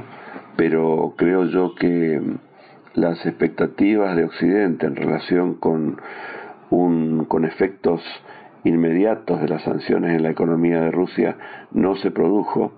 Esto ha llevado también a que a mostrar que las sanciones tienen una, tienen relativos efectos, tienen efectos importantes, han hecho mella en algunos segmentos de la economía de Rusia, pero eh, no han logrado el impacto que se, esperaba, ¿no? que es el desplome y que la economía finalmente afecte el frente militar. Esto no ha ocurrido, ¿no? De manera que eh, obviamente que es una caída de expectativas en Occidente, particularmente en relación con las expectativas del primus inter pares estratégico de, Occidente, que es eh, eh, Estados Unidos. Creo que posiblemente Occidente no esperaba que, todas las compuertas que implican las sanciones sobre Rusia se cerraran. Se cerraron las compuertas que asfixian a Rusia desde Occidente, pero aquellas compuertas eh, que comunican la economía de Rusia con el resto del mundo no se han cerrado. Este es un dato eh, importante porque de alguna manera eh, muestran un, cierto éxito, entre comillas éxito, de Rusia en relación con globalizar eh, la guerra.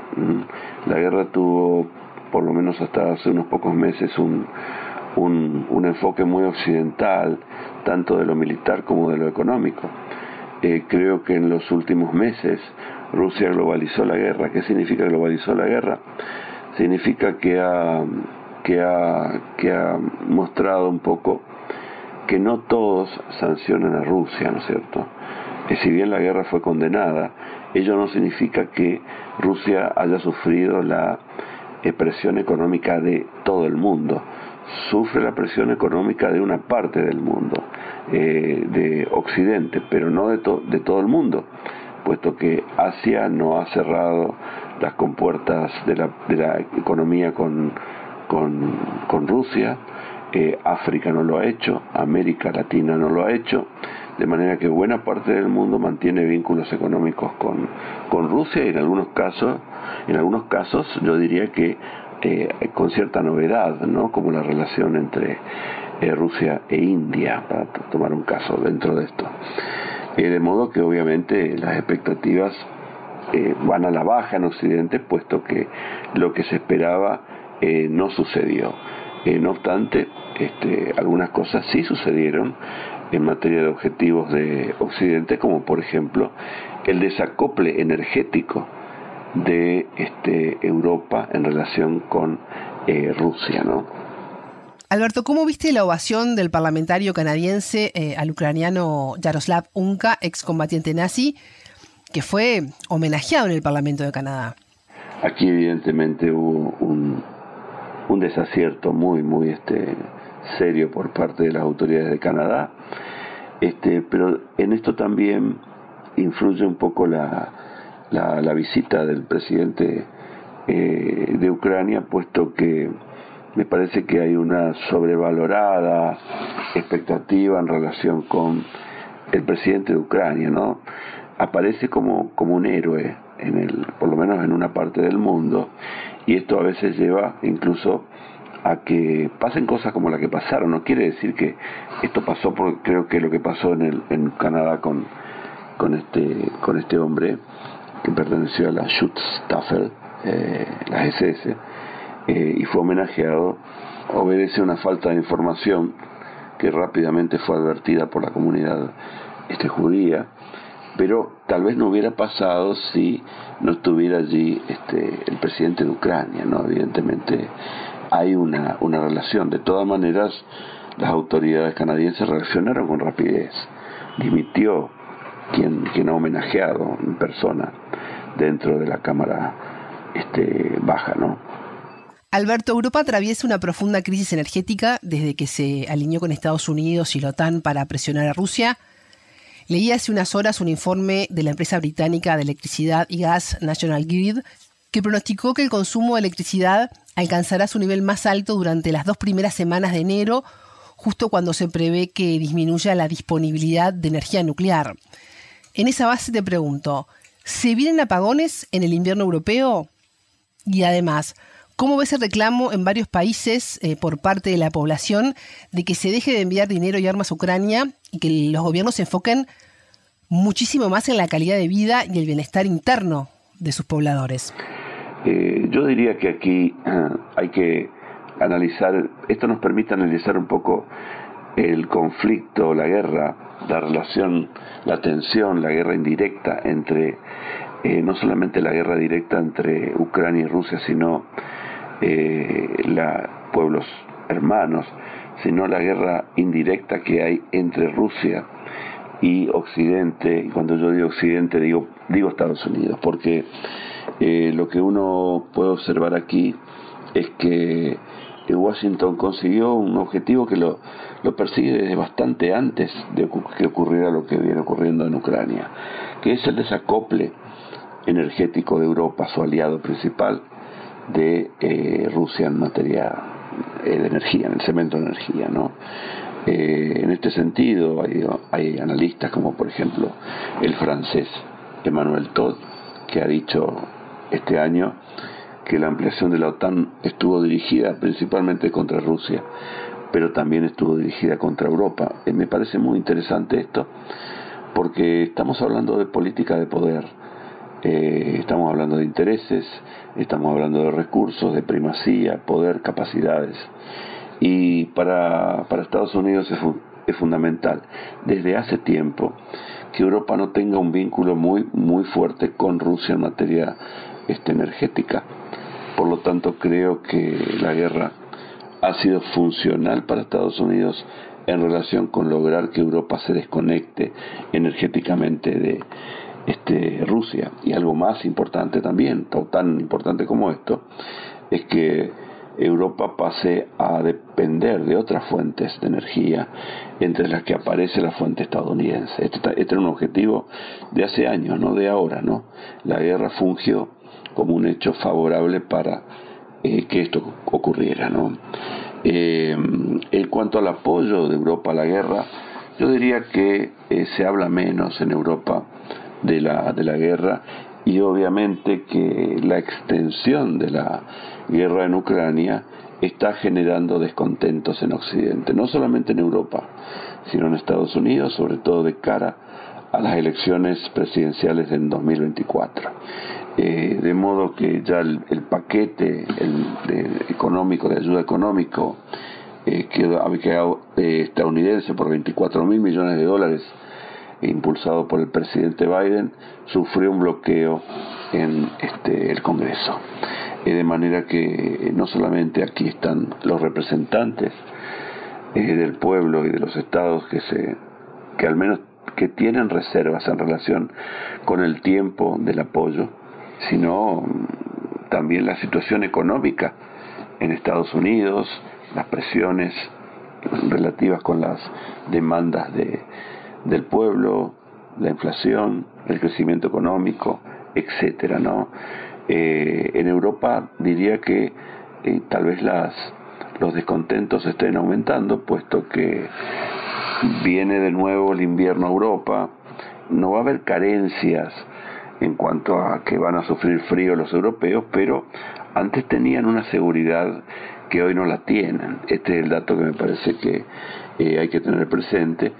Si la guerra se extiende, van a tener que continuar los suministros a Ucrania. Ucrania, el presidente de Ucrania prácticamente se ha convertido en un mendicante estratégico por el mundo, puesto que la suerte de Ucrania en esta guerra está totalmente relacionada con los suministros, con las capacidades y con el dinero de, Occidente. ¿no?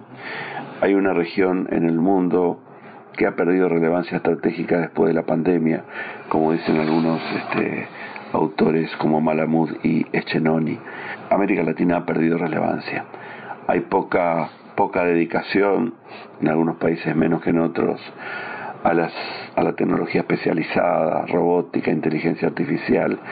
Hay segmentos, pero la América Latina no está volcada a estas cuestiones eh, sobre, las, sobre los que, las que va a pivotear el, el, control del poder en las próximas décadas, particularmente en materia de, de, materia de inteligencia artificial. O sea, en esta América Latina yo creo que está rezagada y por tanto no, no sé si va a cumplir un papel eh, fundamental, ¿no?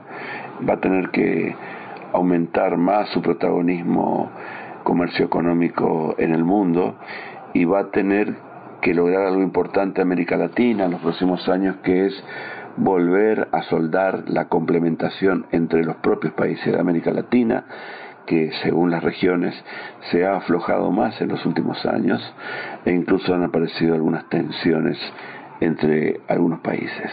De manera que puede estar llamada a cumplir un papel importante América Latina en la política internacional, pero va a tener que aumentar su carga, no su peso estratégico, y para ello va a tener que dedicarse más a la economía, a las tecnologías especializadas, volcarse de nuevo más a la complementación, puesto que América Latina tiene un activo importantísimo que es el muy bajo nivel de conflictos militares interestatales en relación con otros escenarios del mundo.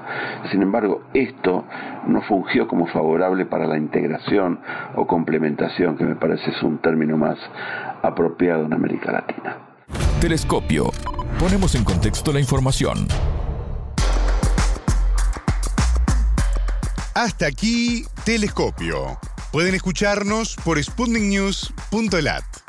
Ya lo saben, la frase del día la escucharon en Telescopio. Todas las caras de la noticia en Telescopio. Asia no ha cerrado las compuertas de la economía con Rusia, África no lo ha hecho, América Latina no lo ha hecho, de manera que buena parte del mundo mantiene vínculos económicos con, con Rusia y en algunos casos yo diría que con cierta novedad, ¿no? como la relación entre eh, Rusia e India, para tomar un caso dentro de esto. Eh, de modo que obviamente las expectativas van a la baja en Occidente, puesto que lo que se esperaba no sucedió. Telescopio. Un espacio para entender lo que sucede en el mundo.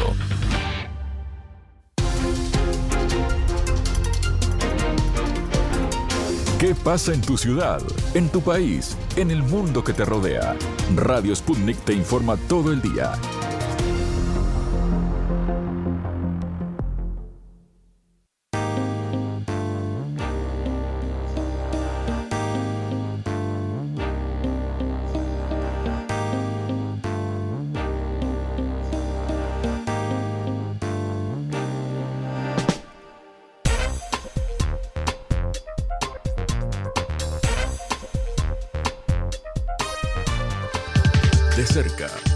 Periodistas de Sputnik comentan la vida social y política de su país. Bueno, y desde el Río de la Plata, aquí en En órbita, nos vamos ahora a Cuba porque nos vamos a contactar con nuestra compañera, la corresponsal de Sputnik, allí en La Habana, Danay Galetti, para hablar de algo completamente distinto de lo que veníamos hablando hasta hace un rato, para hablar de perfumes. ¿Cómo te va, Danay? El gusto de saludarte. Sí, buenas Martín, un abrazo para ti y para quienes reciben la señal de la radio de Sputnik hasta ahora.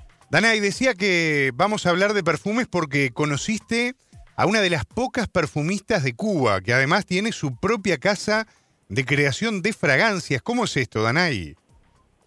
Sí, Martín, incluso es muy curioso porque ella dice que existen más astronautas que perfumistas. es graduada de Ingeniería Química, Clara Iglesias Camayeri, en la CUJAE, el Instituto Politécnico de aquí de Cuba, quien comenzó en este rubro a inicios de la década de 1990. Es una profesión que no existía en Cuba, Martín, antes del año 1959, pues la mayoría de todos estos productos provenían de Estados Unidos y Francia antes de la Revolución. Cuando ella estaba estudiando, Martín, la empresa estatal Suchel Fragancia convocó a jóvenes profesionales y a partir de allí comenzó a desarrollar su carrera, porque dice, según ella, que tenía buen olfato y además que era prácticamente recién graduada y eran condiciones que necesitaba la empresa para captar a estos perfumistas. Entonces, Martín, te invito a escucharla a ti y a los oyentes. Hice la prueba olfativa y hasta yo me sorprendí, saqué una nota súper alta. Todas las preguntas las contesté bien y entonces a partir de ese momento empecé a entrenarme como perfumista en Chef Francia, que es la escuela de perfumería en Cuba. Ahí el, proceso de formación dura años porque eh, se dice que hay más astronautas que perfumistas, así dice internet. ¿Por qué? Porque el proceso de formación dura mucho tiempo y además la persona tiene que ser perseverante, paciente. Llevo un tiempo trabajando en Suchel, eh, tuve la posibilidad también de formarme en Grasse, en Francia, al sur de, la provincia, que es donde está, eh, como se dice, la ciudad del perfume. También estuve, hice algunos trabajos con, en China, evaluando materias primas para poderlas traer para Cuba en un momento de que estábamos viviendo problemas con la canasta básica y se hacían falta olores. Y bueno, en, todo ese proceso conocí también eh, nuevas materias primas, hice algunos, algunos contactos muy, eh, muy importantes después para, para el futuro.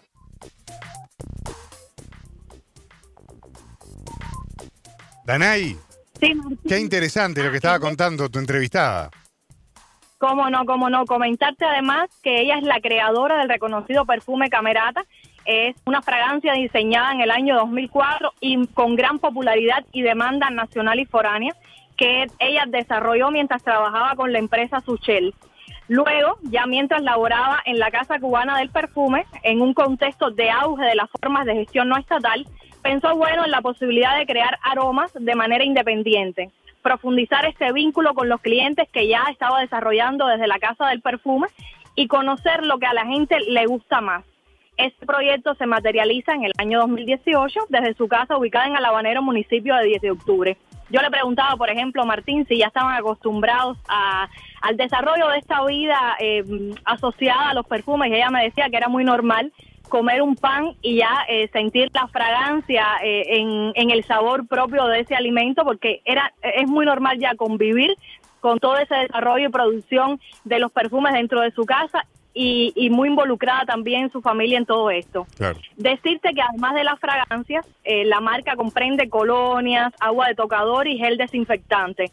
Este último, sobre todo, desarrollado durante la pandemia COVID-19. Los cubanos somos muy resilientes y eh, ante una escasez de alcohol que hubo precisamente para eh, destinarlo al Sistema Nacional de Salud, ella decidió que, bueno, que debía incorporar a su línea o aumentar, porque ya venía eh, desarrollándolo, este gel desinfectante que tuvo mucho éxito durante la COVID-19. Y bueno, todo esto lo realiza a partir de esencias importadas fundamentalmente de Europa, como hacen las grandes casas perfumistas a nivel internacional.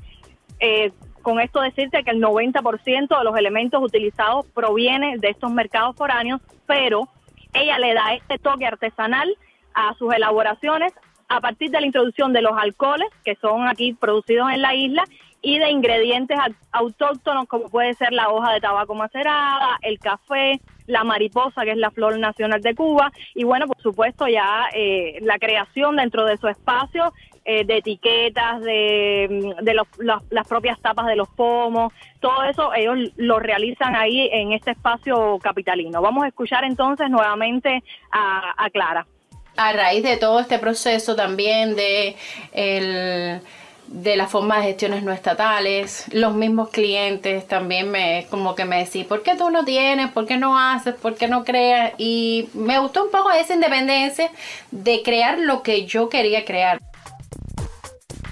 Dana, y de crear lo que yo tuviera ganas de crear, dice la entrevistada, porque es una ingeniera química, pero también un artista, ¿no? ¿Cómo empezó con su emprendimiento? Exactamente, Martín. Este emprendimiento, decirte que es adscrito al Fondo Cubano de Bienes Culturales perteneciente al Ministerio de Cultura. O sea, ella opera y comercializa sus fragancias bajo esta licencia. El negocio entonces comienza su tránsito por los eventos nacionales hace aproximadamente un lustro con la participación en el Festival Internacional de La Habana, que es eh, muy conocido a nivel internacional el puro de la nación caribeña y la muestra en este espacio de una fragancia dedicada al reconocido producto, eh, que en este caso denominó patrona del tabaco. Ella eh, me explicaba que con esta fragancia quiso capturar sus atributos e incorporar notas verdes, frescas y marinas. Está lejos de ser una fragancia más. Eh, su aroma se inspira en una maravillosa y conocida leyenda del occidente de la isla asociada a la veneración de la Virgen de las Nieves. Además, resulta uno de sus primeros productos incluye, bueno, las hojas de tabaco maceradas como elemento protagónico. Incluso ella investigó para la realización de esta fragancia, que es otra de las cuestiones que caracteriza a la perfumista, que eh, su familia procedía de Pinar del Río, eh, que su familia eh, también había era italiana y había venido en un barco que naufragó, o sea, todo esto ella lo incorpora, todos estos elementos identitarios, que es un aporte también a, a la simbología de la fragancia, se lo aporta a, este perfume que tuve la oportunidad de oler y verdad que está eh, verdaderamente muy rico. Entonces después llega la línea floral con especies de la isla, como eh, les comentaba antes, la mariposa, que es la flor nacional, los girasoles, muy vinculados a la idiosincrasia nuestra, a los aspectos religiosos, y el no me olvides, que es una florecita pequeña de color morado. Entonces, Martín, hoy su catálogo es, eh, incluye seis líneas de perfumes artesanales y además eh, de estos que te estaba mencionando, eh, comprende los signos del zodiaco y unos proyectos recientes asociados a la frescura de las uvas, como puede ser el Chardonnay Sommer, catalogado por su autora como frutal y afrodisíaco, y el Cabernet Winter, dedicado al público masculino y presentado en esta última edición de la Feria Internacional de Artesanía FIAR 2023 tiene la idea de incorporar las otras estaciones, pero bueno, es un proyecto que está ahora mismo comenzando. Vamos a escuchar, Martín, te propongo eh, otro audio de la perfumista cubana. Me gustó mucho ese, ese trabajo así independiente, poder crear, seguir eh, trabajando la línea de, habanos. Después hicimos la línea floral, que tiene que ver con, la, con las flores cubanas, la mariposa, las fragancias girasoles y la de No Me Olvides, que es una florecita pequeñita que hay mucho que sea silvestre. Y así han venido otras líneas, después el hechizo, que es como retomando una fragancia antigua, el estilo de una fragancia antigua. No llega a ser aquel, pero es como una versión mía moderna. Es, hechizo 2212, para que no sea la, marca la misma. Jazz Plaza, que es eh, los festivales que vinieron sucediendo después que me que pidieron mi colaboración, el Festival Jazz Plaza, el Festival eh, Chocolate con Café, que se hace en Guantánamo todos los años. Vamos para allá, para Guantánamo, con Guardo Mendoza. El Cubadisco, que es, uno de los últimos que, de, que, con esta línea de festivales que lanzamos. Si es un pedido, en este caso de los festivales y eso, estudio lo que es la música, eh, de lo que trata, trato de vincularlo con la perfumería, con las materias primas que pueden tener esa, ese sonido musical, por decirlo de alguna manera. En otros casos a veces son inspiraciones que, que, siento, olores que me recuerdan y, digo, este olor si lo mezclo quizás con una nota de jazmines y visualizo eh, olfativamente. Danay, ¿te contó cómo es el proceso de trabajo? Yo imagino que debe haber mucho de ensayo y de error. Exactamente, Martín, como todo, como en todo emprendimiento, tiene que haber muchas de estas cuestiones. Entonces, vamos a escuchar cómo ella nos los cuenta. Hago la fórmula, eh, peso, huelo, a veces sí. Como dice uno, tiene el clavo, a veces no. Tengo que volver a trabajar y tengo que seguir y subir una nota, bajarle otra. Es mucha paciencia, debes tener una buena balanza y las materias primas. Danay, ¿cuántas personas trabajan en este emprendimiento? Bueno, Martín, este es un negocio básicamente familiar. Su madre, Magdalena Camaleri, eh, de 73 años, ayuda en la realización de diferentes actividades durante el proceso. Y su padre, Ramiro Iglesias, de 87 años, atiende la contabilidad del negocio, dada su experiencia como técnico de estadísticas del Ministerio de Salud Pública. Y eh, bueno, sus hijas también ocupan funciones en torno al diseño gráfico, eh, community manager, la parte de la publicidad y ese tipo de responsabilidades. No obstante, ella tiene un personal contratado en cuestiones más específicas como son la producción, el área de economía y ventas. Ella me explicaba que eh, sobre todo tiene que ser gente, personas muy preparadas y que conozcan el producto. En este sentido tiene, bueno, por ejemplo, un estudiante de sociología, una comunicadora social, que son los que se encargan de este contacto eh, con el público. Además, la marca está registrada en la Oficina de la Propiedad Industrial y las elaboraciones avaladas eh, por el Instituto Nacional de Higiene y Epidemiología, que son requisitos también que debe cumplir eh, cualquier emprendedor y más vinculado a este rubro. Claro. Como parte del Fondo Cubano de Bienes Culturales, este negocio también logra la distribución de sus creaciones en tiendas estatales, que es importantísimo. Entre ellas está la Galería Arte Habana y el Hotel Comodoro. Eh, o sea, empezaron también, Martín, negociaciones para la exportación de las fragancias, pero estas se vieron obstaculizadas con la llegada de la pandemia COVID-19. No obstante, está entre sus proyecciones eh, la idea precisamente de exportar las fragancias a el país que lo requiera o la empresa eh, que esté, o sea, que, necesite o, o, que le guste este tipo de fragancias para comercializarlas a nivel internacional. Pero bueno, están en esas cuestiones y ya lo tienen como, como proyección, Martín. Muy interesante, Danay, lo que nos estás compartiendo. Vale la pena invitar también a la audiencia que se arrimen allí a la web de Sputnik porque está publicada tu nota, hay también fotografías para, para visualizar allí y está todo detallada esta información que nos venías relatando, tan importante y tan interesante, ¿no? Para conocer justamente cómo se está moviendo en este caso, esta emprendedora y esta historia que es bien interesante de compartir. Te mando un abrazo grande, volvemos a conversar en estos días. Otro grande para ustedes y bueno, aquí esperando nuevamente un, co- un contacto para explicarles y hablarles un poco de la realidad nuestra, la cubana. Un abrazo grande.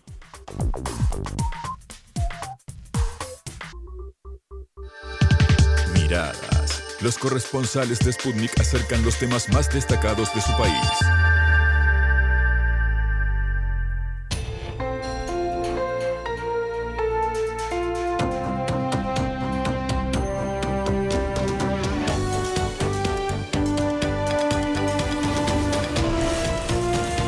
Sputnik contamos lo que otros callan.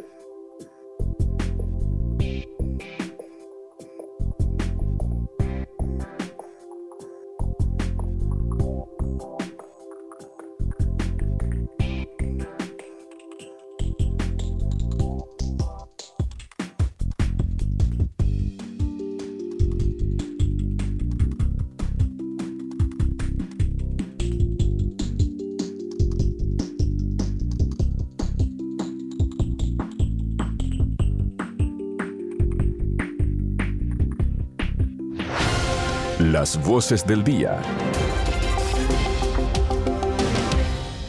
Seguimos en En órbita compartiendo la primera mañana de la radio con ustedes y vamos a irnos a Paraguay, que hace tiempo que no nos damos una vuelta por allí y a profundizar la información aquí en el programa. Han aparecido en estos días denuncias de favoritismo en el seno del Congreso paraguayo que han causado controversia, a la vez que el presidente Santiago Peña promulgó enmiendas a la ley contra el conflicto de interés.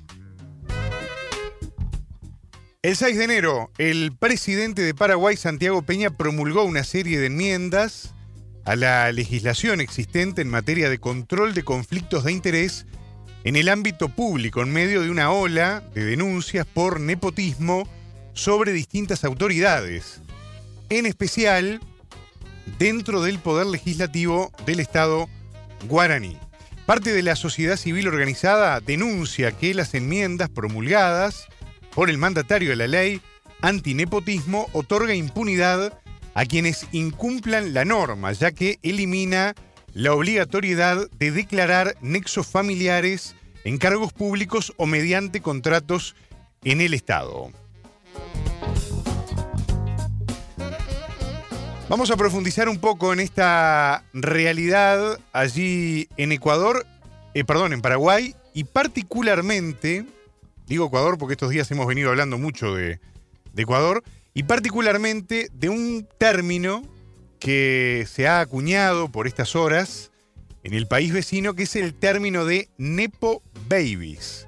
¿De qué estamos hablando? Vamos a recibir con mucho gusto a nuestro compañero Álvaro Roslik de Sputnik, que estuvo trabajando además en este tema. Hay una nota en la web de Sputnik justamente para profundizar en esto que nos va a contar y conocer un poco más, ¿no? ¿Cuál es la realidad de Paraguay en este momento? Álvaro, querido, el gusto grande de tenerte por acá por el programa. ¿Cómo andamos? Buenos días, Martín, ¿cómo estás? Muy bien, muy bien. Eh, ¿Cómo definirías la situación de Paraguay después de esta investigación que has hecho en referencia a lo que en el Río de la Plata conocemos como acomodos? Vamos a llamar a las cosas por su nombre, ¿no? O nepotismo en términos un poco más técnicos.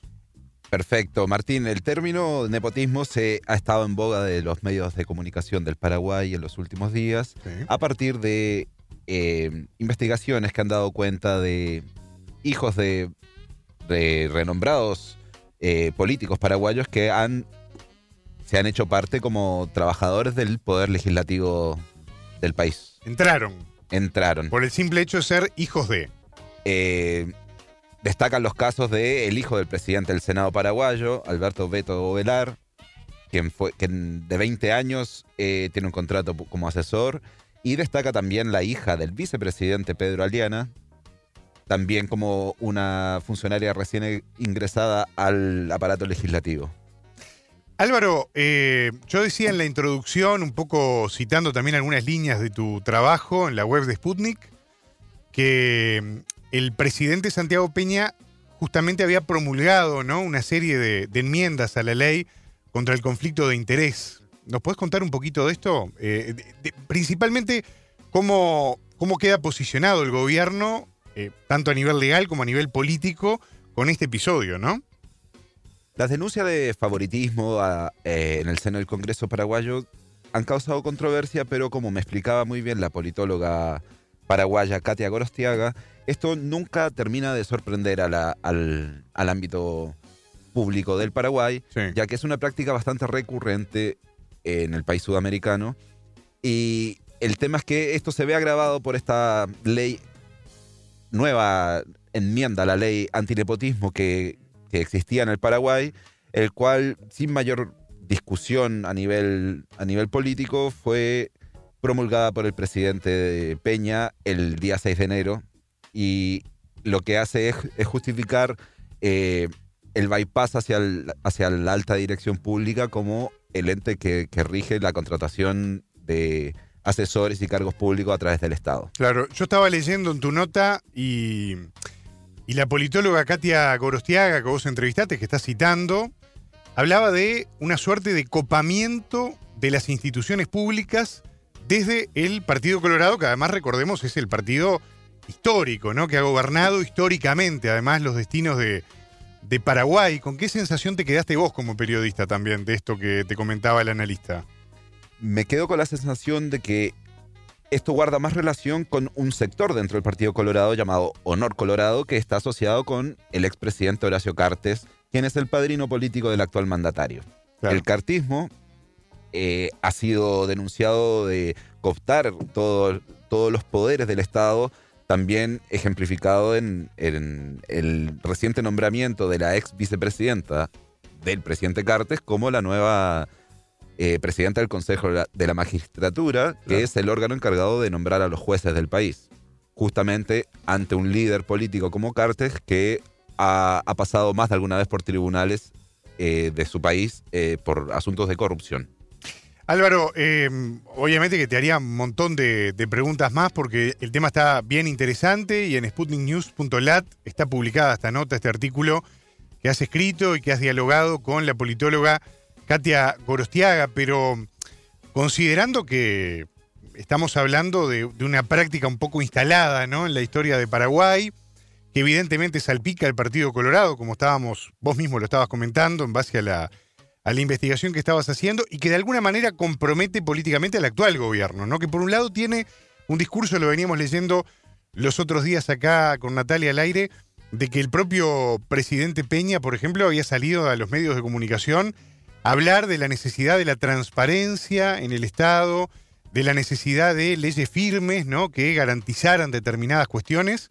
Esto principalmente vinculado a la crisis que se había desatado y que se ha desatado en, Ecuador, ¿no? Y pidiendo la prensa distintos testimonios de presidentes de la región, el presidente Peña hablaba de, este tema. Pero eso como que de alguna manera choca un poco con este caso de nepotismo tan, tan deliberado, ¿no?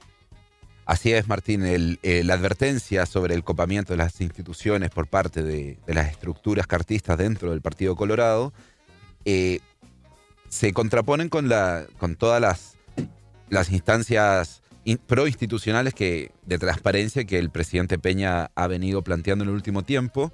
Sin embargo, eh, destacan, destacan los analistas del Paraguay que hay una suerte de, de falta de disimulo últimamente para este tipo de prácticas que, antes por lo menos se hacían de forma más soterrada. Hay una suerte de, de,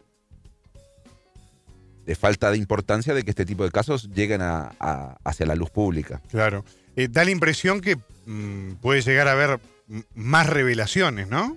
Todo indica que, que el camino es ese, gracias a una suerte de, de, de- de de- de contraloría que hace la, la prensa, más no las instituciones del país. Claro, sí, sí, eso está, eso parece bastante claro que viene más por el lado del periodismo que por el lado de, de lo que tiene que ver directamente con, con los controles estatales, ¿no? Eso es un poco la, la digamos, la, la sensación con la que uno se queda, ¿no? Al momento de, de- de encontrarse con este tipo de informaciones y con estos detalles que vos venís dando, ¿no? Exactamente, esto constituye, estas denuncias dejan la sensación de que por sí mismas no constituyen una amenaza para el gobierno de Peña, por lo menos así lo da a entender el Poder Ejecutivo del Paraguay.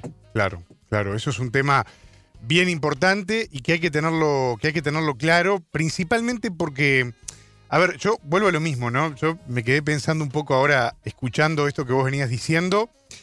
eh, el gobierno de Peña tiene poco tiempo en el poder, ¿no? Está bien que tiene una herencia política, vos hablabas, bueno, claramente de su padrino político, ¿no? De, de Horacio Cartes, que ha tenido que atravesar también algunas tormentas, ¿no? Judiciales y políticas, ¿no? Como líder colorado, pero también como expresidente, como empresario, ¿no?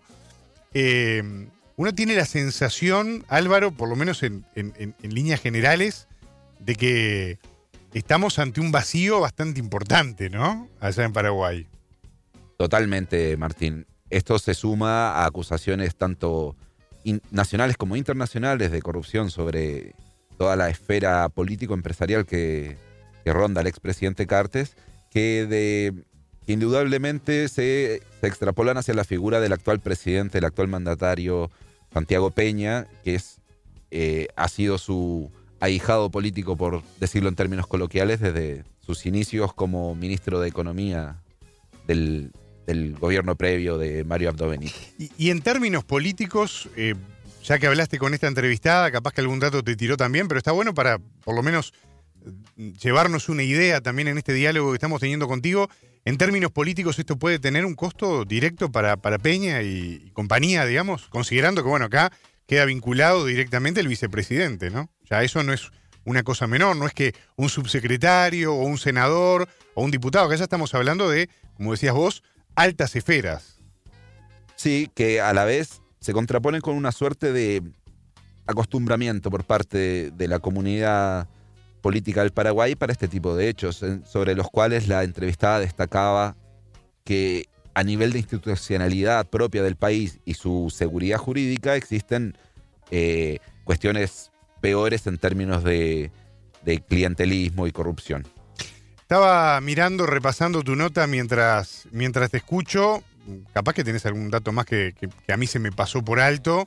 Y está bueno también que vos lo agregues, eso tranquilamente. Pero eh, estaba mirando porque, bueno, la lista de estos eh, Nepo Babies, ¿no? Como, como mencionábamos, este concepto que se acuñó en la prensa de Paraguay y que ha copado un poco la opinión pública también, ahora que ha generado eh, repercusión y cierta indignación. Recordemos, eh, la hija del vicepresidente. ¿Qué, otros cargos más habías mencionado? el hijo del presidente del Senado, como los dos casos más emblemáticos de altas esferas del poder del Paraguay.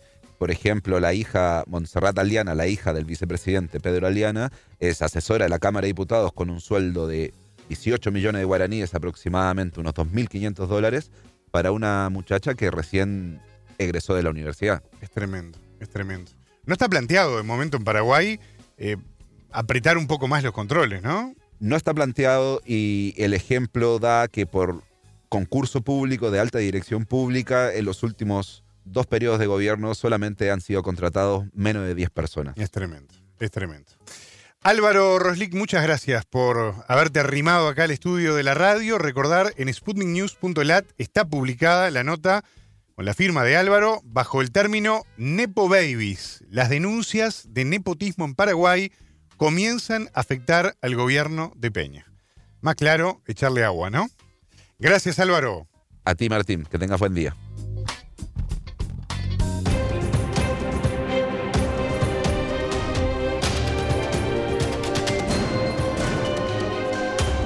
Radio Sputnik. Contamos lo que otros callan.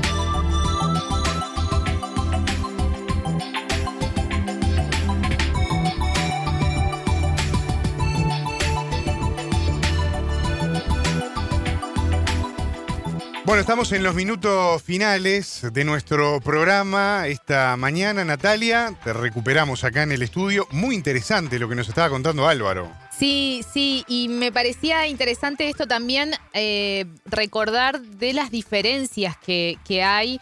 Eh, primero de cómo Horacio Cartes eh, es una figura trascendental en la política paraguaya, es el presidente del Partido Colorado, un partido que gobernó el país durante casi, casi todo el siglo XX, salvo por la, el gobierno de Sí, Fernando la, Lugo. la incursión de Lugo. Exactamente. Eh, y bueno, y ahora es el presidente del, del Partido Colorado. Y el año pasado, previo a las elecciones, eh, bueno, voy a volver con la, con la cuestión esta temporal. Volvemos a romper la línea temporal. Y aparte me pone. Le encanta a Natalia ponerse, meterse en camisa de once varas al aire, ¿no? Porque. Bueno, Claro. ¿qué Porque ibas a las, decir? las elecciones, que previo a las elecciones hubo una disputa muy fuerte Sí. entre eh, Horacio Cartes y el presidente de ese momento, Mario Abdo Benítez, Marito Abdo, por, eh, por, digamos, por la jerarquía dentro del partido y además, bueno, por, por, el, por el gobierno, ¿no? Sebastián eh, Santiago Peña es, como ustedes decían, el delfín de Cartes. Claro. Y, Álvaro hablaba de, bueno, de esta cuestión que está como muy, muy presente en el Estado paraguayo de la corrupción. Y Cartes tiene una historia de, de denuncias relacionadas con, con- con corrupción muy fuertes, ¿no? Yo recuerdo que hace unos meses, en octubre del 2023, ahora estaba chequeando, hicimos una nota sobre eh, una denuncia que había, eh, más bien una denuncia de, de un implicado en el asesinato del fiscal eh, Pechi. Pechi, Marcelo Pechi, que ayer lo recordábamos esa situación, que fue asesinado en mayo de 2022, el fiscal que trabajaba sobre eh, criminalidad y narcotráfico en Paraguay. Sí, que lo mataron en la luna de miel. Lo mataron en la luna de miel en Colombia, ¿no? Sí. Sicarios de estos grupos criminales. Y uno de los implicados en ese asesinato, que está preso, implicó a Horacio Cartes. Eh, nosotros en octubre del 2022, 23, perdón, hablamos con un especialista en, en violencia en, en Paraguay. Está en la nota en, en En órbita. En ese momento hablamos con Jorge Rolón Luna, que, que es exdirector del Observatorio de Convivencia y Seguridad Ciudadana del Ministerio del Interior, y que habló de, bueno, esta que yo te decía, largo historial, y estas son las palabras de él, sobre las acusaciones que rodearon al expresidente Cartes en los últimos años, e incluido además desde el gobierno de Estados Unidos. ¿Te acordás que él integra una lista eh, de, de estas listas que arma el gobierno de Estados Unidos sobre personas relacionadas con corrupción? Que eh, hay una lista de Paraguay, hay una lista de Sí, sí, todos los, los países Guatemala, ellos de todos los países señalando. claro. centroamericanos, ¿no? Eh, entonces, bueno, esto me, que hablaba que hablaba el compañero Álvaro Roslick y esta nota me parecía interesante profundizar un poco más con estos datos. Natalia, quiero aprovechar un segundo a terminar el programa un poco capicúa, como decimos por acá, por esta parte del mundo, en el sentido de terminarlo con lo mismo que lo empezamos. Quiero volver sobre Ecuador. Estoy monotemático, pero es importante porque hoy hablábamos temprano y también en el desarrollo de- del programa sobre esta propuesta del presidente Daniel Novoa de aumentar el IVA Mm. para financiar el estado de guerra interna contra el narcotráfico.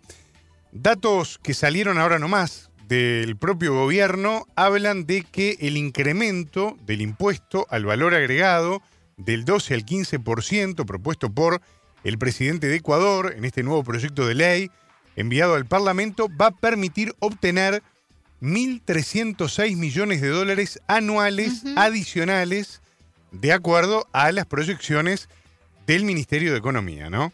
Con el paréntesis que se lo hago yo de que va a pagar Juan Pueblo, ¿no? Hmm. Que es lo que hablábamos hoy temprano, porque los sectores más pudientes tienen una cantidad enorme de exenciones hechas por el propio gobierno de Novoa, desde que ingresó hace poco tiempo al poder, el 23 de noviembre del año pasado. Y bueno, eh, la clase media y las clases más bajas con el IVA, con el aumento del IVA del 12 al 15%, van a financiar las balas, como quien dice, ¿no? Sí, eh, Daniel Novoa, que una de sus intenciones antes de ingresar al gobierno era justamente hacer una reforma tributaria. Claro. Era una de sus pretensiones. Claro que la realidad, como venimos diciendo también en estos días, la realidad eh, impactó a, a Daniel Novoa seguramente, porque obviamente que sabría de la situación y la violencia, porque además lo vivió, porque además, bueno, un candidato como Fernando Villavicencio fue asesinado en plena campaña en un mitin político.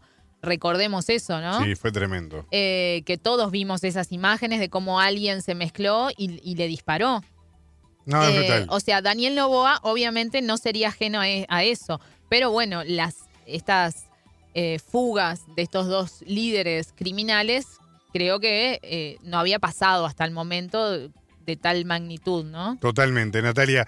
Estamos llegando al final, momento de despedirnos, pero no queríamos dejar, bueno, de hacer estas reflexiones porque lo que contó Álvaro es tremendo, lo que está pasando en, en Paraguay, eh, alevoso además, y en este caso, bueno, mencionar este dato agregado porque son proyecciones del gobierno, 1.306 millones de dólares. ¿Nos vamos?